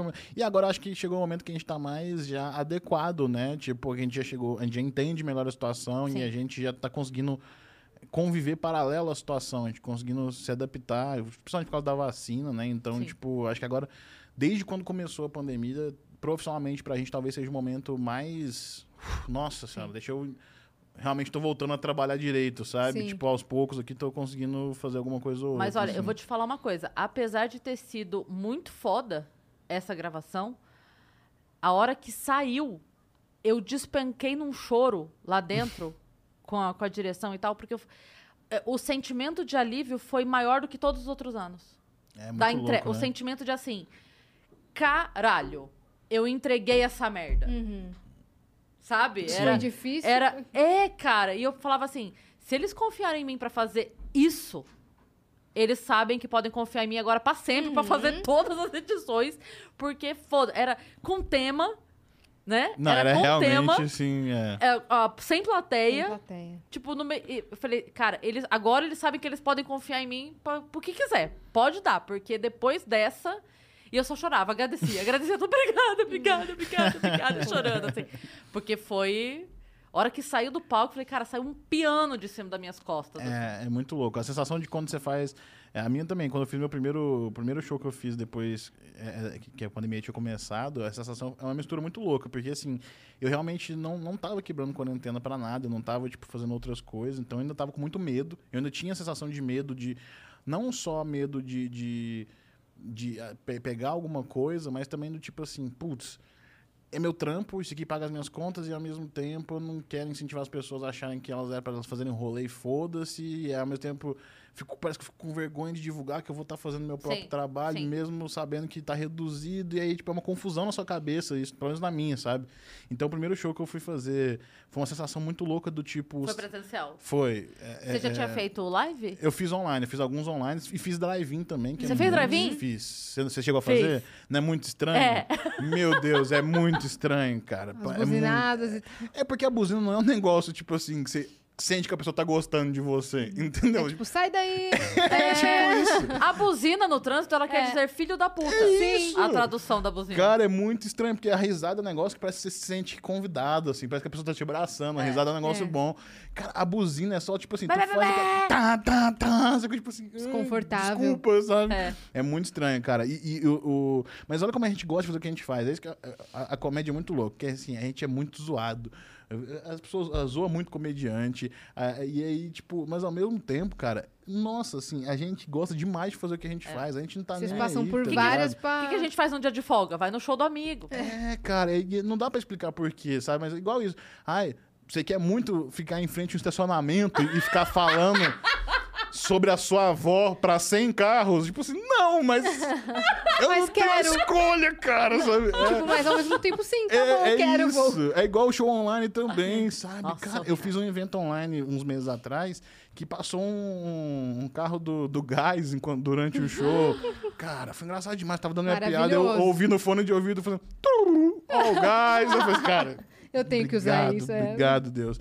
Mas eu fiz de tudo, Cris. Fiz show online, fiz drive-in. Ah, eu demorei muito pra fazer presencial. E todos os presenciais que eu fiz durante muito tempo, eu fazia com o cu na mão e muito com o cu na mão, só querendo fazer meu show embora, E sabe? não queria Tipo, divulgar nada, não mostrar nada. é, e só querendo fazer meu show embora, tipo, t- fazer aquilo ali, vou voltar a colocar máscara, chegar em casa, tomar um banho, trocar de roupa. Eu ficava muito paranoico com isso. E aí a gente tipo, começa a, a dar valor pra coisas idiotas que a gente fazia, que era conversar com as pessoas no fim do show. Tudo, Tirar tudo, foto. tirar foto, você trocar ideia de, de bolho no camarim, sabe? Tipo, tudo isso, tudo isso. E aí, é, é- é- eu acho que agora, é, recentemente, agora, de- depois da vacinação principalmente, eu acho que comecei a me sentir um pouco mais tranquilo de estar fazendo show, assim, sabe? Tipo, Sim. agora tô indo pra Fortaleza, eu não tô... é Óbvio que eu tô com todos os cuidados do mundo, mas eu não tô, tipo com assim... culpa. É, tipo assim, meu Deus, ah, eu tô só tipo assim, cara, eu só quero fazer isso, entendeu? Eu só quero, Sim. porra, preciso disso aqui um pouquinho, Vai sabe? tomar os cuidadinhos, bota É, a máscara, álcool em gel na é, mão e vai é, e pronto. Uhum. É. Agora você já tá com a segunda dose, né? Já, já tô, já tô. Todos aqui estamos, então. É, ó, eu não, eu tô com ah, a você primeira. tá. A minha segunda é agora. Não, porque a minha. A sua era menos tempo que a minha pra segunda Ah, dose. tá, mas eu achei que sua segunda era agora já. No final do semana. mês. Ah, mas tá pertinho. Tá pertinho, tá pertinho. Não, tá pertinho. Daqui 10 dias eu tô também. Nossa, não vejo a hora. Tudo. É, não, cara, eu fiquei, nossa, eu fiquei muito feliz, cara. Até fiz, eu fiz piada sobre isso, falando que eu tava na, na fila, um cara me cutucou e falou assim: qual que você acha que vai ser a sua reação depois de tomar a vacina? Eu falei, sei lá, yes! Não sei. Eu fiz, eu fiz. Maravilhoso. Eu fiz. Ihu! Essa foi a reação que eu tive. É, exatamente. Exatamente. exatamente. Cara, E essa sua camiseta aí? Eu É, achei muito fofa. Você achou? Uhum. Eu, eu acho que, isso aqui- eu, eu, eu tenho isso, sabe? Isso é muito difícil pra mim como comediante, porque quando você é comediante, acho que é muito mais fácil você tentar ser cuzão do que você tentar ser legal. Porque o seu papel como comediante é criticar as coisas, é, é apontar coisas onde as pessoas não estão vendo e tal, e, e esse é o nosso trampo. Mas eu, eu acho, e eu venho focando nisso mais nos últimos anos, que eu acho que a gente precisa de mais amor no mundo, tá ligado? Isso parece muito piegas, isso parece muito clichê. Mas eu realmente acredito nisso, saca? Eu, eu realmente acredito que, tipo assim, tem tanta bosta acontecendo. Você abre o Twitter, a energia é tão pesada, É. às vezes. Você abre as coisas, assim, as, as- tipo assim, as pessoas parecem que elas estão mais preocupadas em parecer superior às outras do que preocupadas com as outras mesmo. É um clima muito estranho, sabe? E aí eu acho que, tipo, mesmo que seja de, de conta-gotas, eu posso, através do meu trabalho, para algumas pessoas, le- levar algo legal para a semana delas, levar algo legal para o dia delas, levar uma energia legal para elas, sabe? E eu acho que essa é uma troca, porque eu também sinto isso de volta quando eu tenho um retorno dessas pessoas, seja por mensagem, seja depois do show, seja num comentário, seja independente da forma, número, mas e a gente recebe isso de volta também. E eu acredito muito que é, é, falar essas coisas abertamente é um jeito de falar tipo, para as pessoas, cara, sejam legais, va- vamos, vamos ser legal, vamos tentar ser legal. Eu tento ser gentil com as pessoas, tento ser legal com as pessoas. Então, tipo assim, é- é- é, eu acho que falar isso em voz alta às vezes é importante, sabe? Por mais que seja realmente, igual eu falei, um conta-gotas perto de tudo que engloba nosso mundo, eu acho que isso talvez seja uma função importante do meu trabalho, porque, assim, eu não sou o cara que eu, eu, eu levanto pautas de um jeito. Ai, deixa eu falar sobre meu corpo, porque, putz, eu sou gordo, mas eu vou falar sobre meu corpo de um jeito como eu sou lindo, maravilhoso tal. E eu acho que quem faz isso, faz isso muito bem e é muito necessário quem faz isso também. Mas eu acho que eu também posso comunicar com as pessoas de outras maneiras, entendeu? Então, tipo assim, quando eu faço piada sobre mim ou, ou, ou, ou, me zoando, é justamente tentando mostrar que eu tento diminuir os problemas que tem ao meu redor, tento diminuir quando as pessoas são ignorantes comigo em relação a alguma coisa, eu tento diminuir a falta de noção que as pessoas têm em relação a falar com as pessoas em geral e transformar isso em piada. Eu acho que isso é tão bonito, cara, você parar pra pensar assim, isso é tão legal, você poder rir de um negócio que às vezes há uns anos atrás seria uma insegurança, você rir de um negócio que às vezes há um tempo atrás fosse me fazer mal por conta de outras pessoas.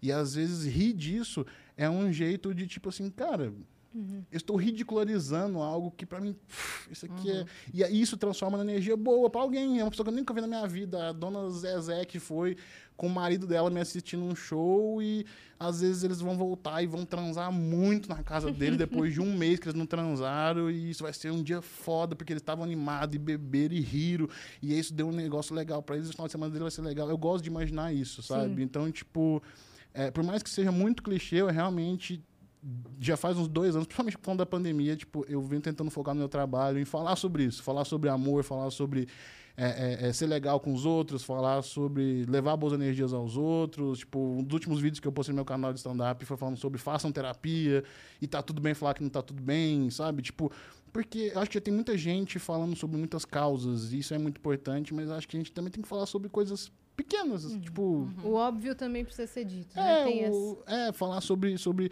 você se permitir tentar ser legal no mundo onde as pessoas não são legais. Talvez isso também pode ser um bom, um bom discurso a ser levantado e talvez eu tenha focado nisso mais ultimamente, sabe? Tipo, acho que é isso. as... Sensacional. E é muito importante mesmo. É muito importante. Você falou isso agora quando teve o vídeo que você polo- colocou e tal. Eu recebi muita mensagem de gente falando assim, nossa, como foi bom ver é, que, que você, sabe, se abrindo, fraca, Uhum. mostrando Vulnerável. que a gente. É, a gente se sente próximo. Sim. assim. Sim. Então eu recebi muita mensagem aqui, muito comentário no vídeo, é, bacana nesse sentido. Poxa, que legal ver vocês assim, falando das fraquezas, né? Porque às vezes eu sinto, vi que às vezes, assim, é, as pessoas veem os perfis na internet e elas se distanciam daquela vida Uhum. porque aquela vida parece perfeita e a dela não é, Uhum. né? Porque ela não conhece aquela. Sim. Eu não conheço a tua vida, então pra mim tua vida é perfeita, porque eu conheço Sim, só o que você sim, me mostra. Claro, claro. A minha vida é absolutamente imperfeita. Então, pra mim, a vida de vocês é perfeita. Porque eu conheço o que vocês me mostram. Sim. Então, é, eu fico imaginando as pessoas em casa tendo essa ótica. Então, eu tenho a minha vida, que é uma merda. Eu entro no perfil da Grazi Massafera e é tudo maravilhoso. Eu entro no Sim. perfil da Juliana Paz e é tudo maravilhoso. Sim. E aí, quando eu consigo entender que não é, não é tudo só maravilhoso na vida de ninguém. Não é tudo só. A pessoa pode ser linda, maravilhosa e tem um problema em casa com a família. E tá tudo bem, tem- né? É, mas eu digo assim, é que eu digo que essas pessoas é, consideram a sua vida imperfeitas, Uhum. Porque imaginam que entre a vida dela e a vida do fulano existe um abismo de ali é perfeito. Uma distância. Aqui não. É, com certeza. Não, meu amor, não tem, não tem abismo, não. Não tem abismo nenhum. É E- tão imperfeito é, quanto a com sua. certeza. E né? saber disso é fundamental, porque aí você, consegue, você começa a enxergar que, tipo assim, não estar tudo bem às vezes, você ter é, coisas que você. Você precisa lidar com o fato de não estar tudo bem. Sim. Sim. E você pode demonstrar isso, É, exato. E tipo assim, tu- a diferença é o, o que você decide fazer quando você tem um obstáculo. O que você decide fazer quando tem algo que te incomoda. O que você decide fazer quando, tipo, puta, você tá lá Sim. pra baixo, entendeu? Uhum. E eu, eu acho que é muito isso. Porque todo mundo vai sentir isso na vida durante várias vezes. Acho que a diferença é o que, que você faz em relação a essa. Tipo, Sim. cara, quando eu comecei a fazer comédia, o background disso tudo, tipo assim, cara, minha avó tinha, tem depressão, minha avó tinha depressão muito forte, tipo, né, nessa época, a minha mãe também. Eu era uma criança muito solitária nesse sentido, então, querendo ou não, a comédia foi um jeito da minha cabeça, da minha imaginação, falar assim, cara, como é que nós vamos fazer pra lidar com isso de um jeito que não seja cair nisso? Entende? E eu acho que, tipo assim, existem várias maneiras de você trazer isso. Sim. Seja, tipo, no- através de piada, seja através do, do jeito que você vai fazer sua música, seja através do que que você vai postar no seu Twitter, seja através do- de qualquer coisa que tu vai fazer. Eu acho que se você leva para as pessoas leveza no que você está fazendo, se você mostra que você está fazendo algo pelo simples fato de que você quer com tudo que eu vou fazer, todo trampo meu, eu acho que eu tenho que deixar muito claro para as pessoas, tipo assim, cara, a minha intenção é, tipo, é divertir você. Só. Eu não quero te dar uma lição de moral, eu não quero te cutucar, eu não quero, tipo, te fazer sentir desconfortável com alguma coisa, eu quero te divertir, quero te levar um negócio legal, entende? Tipo assim, e talvez isso não me dê às vezes algo marcante para eu ter um grande público atualmente assim, tal, mas eu já acho do caralho fazer isso, sabe? Sim. Tipo, porque isso foi o que me moldou na minha vida. Então, Tem uma, Exatamente. tem uma frase do Patrick Maia. Conhece? Esse menino é bom, ele. esse menino é bom. Tem futuro ele na, na comédia. Gente Esse menino já é bom. falar também. Ele postou um tweet uma vez, tem muitos anos, mas eu printei porque eu achei maravilhoso. Ele escreveu assim: é, fazer, fazer piada sobre uma coisa é algum problema seu, né, da, da sua vida e tal, é um sinal de superioridade. Porque se você não ri de alguma coisa, é porque você julga esse problema maior do que você. Exato, eu também vejo dessa forma. Né? Então, Uhum. assim, você rir de uma coisa que te aconteceu, você levar aquilo com bom humor, é porque você fala assim: isso pode ser uma merda, mas eu sou maior que isso. É, exatamente. Então eu vou rir disso sim, porque eu sou maior do que esse problema. É. Pode na hora ficar mal, pode chorar, pode tudo bem, mas eu ainda sou maior do que isso aqui e eu vou, vou rir disso. Né? Então eu acho muito legal, sim, e acho muito importante falar disso para as E pessoas. dá pra você falar disso com diferentes linguagens, sabe? Igual você falou da camiseta. Tipo, é um negócio bobo, mas é legal. A pessoa às vezes vai ler isso aqui e vai achar isso legal de algum jeito. Tipo, ela tá vendo sua cara, ela automaticamente É. tá lendo o que, o que tá Exatamente, exatamente. tem uma leitura diferente sobre você. Exatamente. Igual no, no Jokes, que é o projeto que eu faço com. A, a gente tem uma, uma brincadeira no Jokes que é como se eu e o Léo a gente tivesse uma rixa, que a gente fica um se alfinetão, fazendo piada zoando o outro. E a gente fica muito A gente pegando. também tem essa brincadeira. né? E aí, tipo, o- é, é isso. E o Léo pega muito no meu pé. Então o Léo ele sempre faz muita piada me zoando, às vezes, assim e tal. E, e eu, eu, eu sei como isso, dependendo de quem tá assistindo, da forma como tá assistindo, o contexto que tá assistindo, pode olhar e ficar, tipo assim, cara, não gostei disso. Como assim esse moleque, tipo assim. Moleque é magrelo, que não tem nada a ver com isso, tá fazendo piada zoando o outro, assim, como, co- porra, por que, que vocês estão fazendo isso aí? E aí é por isso que, que muitas vezes quando isso acontece no Jokes, por exemplo, a minha reação em, termo- em, em piada também é virar pro Léo e falar assim, Léo, eu sei que a única coisa que tu precisa, irmão, é um abração. E aí eu chego, dou um cancheiro no cangote dele, abraço ele.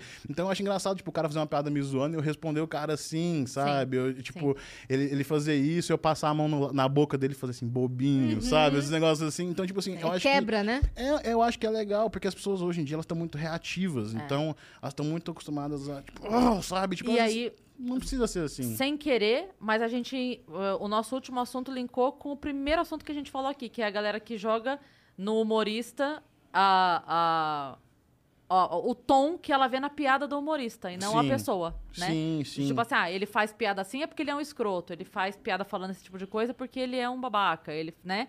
É, e tem- eu, você falou isso agora.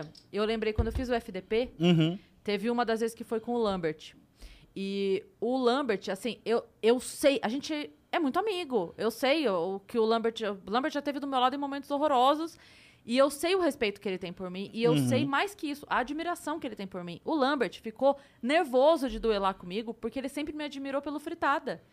Então ele, de fato, perdeu a. a- a- a- Ele, ele perdeu as estribeiras ali na hora. Ele tentou me ofender deliberadamente porque ele tava muito afobado. Uhum. Quando foi ao ar, a galera caiu matando em cima dele, de machista de- pra baixo do que você puder imaginar. Aí eu falei, meu Deus. Aí eu fui, postei e falei, gente, calma. Aquilo é um quadro, sabe? É, tá tudo bem, a gente se preparou pra aquilo. Eu gosto do Lambert, o Lambert é meu amigo. Calma, aquilo são piadas, tá tudo bem, tá tudo certo, aquilo acabou ali. Não leve isso, porque a galera tava indo matando pra cima dele. E aí, sem querer, a gente voltou n- na- Nesse primeiro assunto. Nesse primeiro assunto que eu falei. Às vezes a pessoa joga coisa pra cima do humorista e não sabe que a gente tem uma avó em casa, né? Tem uma filha em casa. Às vezes a pessoa vira pra mim e fala assim, ah, é porque eu boto tal coisa lá no Instagram, você deleta. Eu falei, sim, é porque eu tenho uma filha e uma mãe lendo meu Instagram. É por mim, ô caralho. Não é que você me... Eu tenho uma mãe que lê as coisas que estão no meu Instagram.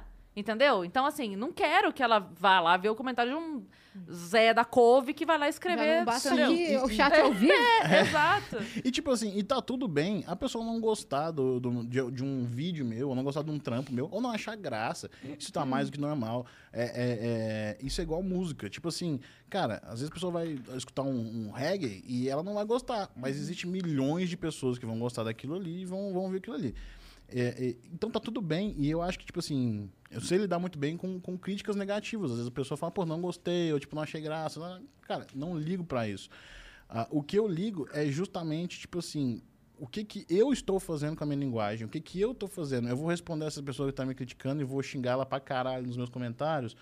Não, porque eu, eu não quero que meu público eh, se acostume a, a- a ver que eu tô dando mais foco nisso do que nas outras coisas, entendeu? Então tá tudo bem a pessoa não gostar de mim quando tem alguém que não gosta, mas o meu foco vai ser sempre, tipo, estar melhor no que eu tô fazendo, melhorar o que eu tô fazendo e focar, tipo, em tentar passar coisas legais no que eu faço. E ponto. E, tipo, é óbvio que vai ter gente que vai gostar, vai ter gente que não vai gostar, mas é aquilo que a gente falou, a gente gosta tanto de fazer esse rolê que a gente faz, que pra mim eu só quero ser, eu quero cada vez melhorar. Eu tenho consciência de que eu preciso. As pessoas às vezes acham que, que, tipo, que eh, quem trampa com, com qualquer tipo de comunicação não tem consciência das suas próprias fraquezas ou, ou- ou dificuldades. Cara, não importa a área, não importa se é, tipo, aqui apresentando podcast, não importa se é um cara que faz música, não importa se é um cara que tá tweetando negócio. Todo mundo que trampa com comunicação sabe, eu tenho certeza, a maioria das pessoas sabe que tem muito chão para melhorar, que tem muito lugar que se cobra e fala, putz, aqui eu não, não preciso. Mas, tipo, cara, se a gente for focar só. Focar nessa parte, puta, é- as coisas ficam muito piores, sabe? As coisas ficam Sim. muito mais cinza, fica muito mais. Ai, é, é- é- é agressivo. É por isso que eu comentei até o exemplo que eu dei, por exemplo, de rede social, que às vezes você entra e é uma energia pesada, às vezes, no rolê, sabe? E aí eu acho que tento ir contra a maré na minha linguagem disso, sabe? Eu acho, que é um, é um jeitinho de. Às vezes alguém vê e começa a fazer Uhum. isso também. Às vezes mesmo que sejam três, cinco pessoas sendo influenciadas Vai com isso. um, É, um ambiente. é um jeito Sim. de tentar levar algum outro tipo de energia pra esse rolê, sabe? Legal demais, Muito cara. legal. Aqui, aqui você conseguiu. Que bom, fico feliz. Que bom, Foi fico feliz de verdade. Obrigada, por ter vindo. Olha, Ó, que isso! Até aqui Meu tamo Deus. conectada. Não, foi demais a agora. gente ensaia isso. A gente combina. Todo episódio a gente combina uma frase e todo mundo. "Ah, Não, foi demais. Foi, foi muito sincronizado. Eu Foi fiquei mesmo. assustado. Eu fiquei, caramba, tem um TP aqui atrás de mim. Eu fiquei, tipo, Tem, Acende tem. a luz do Obrigada por ter vindo. A gente lê. tem alguém- uma placa aqui atrás. Obrigado por ter vindo. Mas obrigada, cara, por ter vindo. Foi muito maneiro. Obrigado, gente. Pô, pra mim foi um prazer. Queria muito agradecer mais uma vez o convite de vocês. De verdade. É, é, é, a, a audiência que vocês têm, quantas pessoas vocês falam. Então, obrigado por deixarem divulgar minhas coisas aqui também. É, deixa suas E- redes de novo, Boa. próximos shows. Pô, é Vitor. Amar, Instagram, YouTube, é, TikTok. Eu tô sempre postando conteúdo na- nas minhas redes em geral. Vitor Amar. E lá também, você já vai ver, tem um linkzinho pra minha agenda completa, pra todas as informações. Então me segue no Instagram, no, no YouTube, que você vai conseguir achar minhas, meus trabalhos. Perfeito. E você que Excelente. está nos assistindo ficou até aqui, já deixa like nesse vídeo, compartilha ele, já se inscreve no canal, porque passamos aí de 400k. Nova Toma. meta, 500k, ok? É Meio isso, milhão de é viajantes. isso. E obrigada por estarem aqui. É isso. Segue a gente também nas nossas redes sociais. A Yasa acabou de bater meio milhão de seguidores no Instagram. Eu estou ali quase chegando em 200 mil. Tá Me chegando, segue no velho. Vai Instagram. Dia 20 agora, eu faço 14 anos de comédia. É então, chão, de presente, eu quero que a galera me siga no Instagram. Entra lá e me segue Pra no bater Instagram. Ah, por 200K. favor, por favor, vamos bater essa meta. É isso. Mas antes disso, você tem uma missão que é o quê? Votar no Vênus Podcast, lá no MTV Miau, que nós estamos concorrendo como o melhor podcast, o podcast nosso de cada dia. Aí Exato. sim, hein? Entra lá e vota no Vênus. Não tem limite de votos. Você pode votar até o dedo cair. Tem gente fazendo isso muito. A gente É. tá recebendo uns prints incríveis. Então entra lá e vota, vota, vota, vota, vota na gente. Tá bom? É isso. Tá Beijo. bom? Até amanhã. Beijo.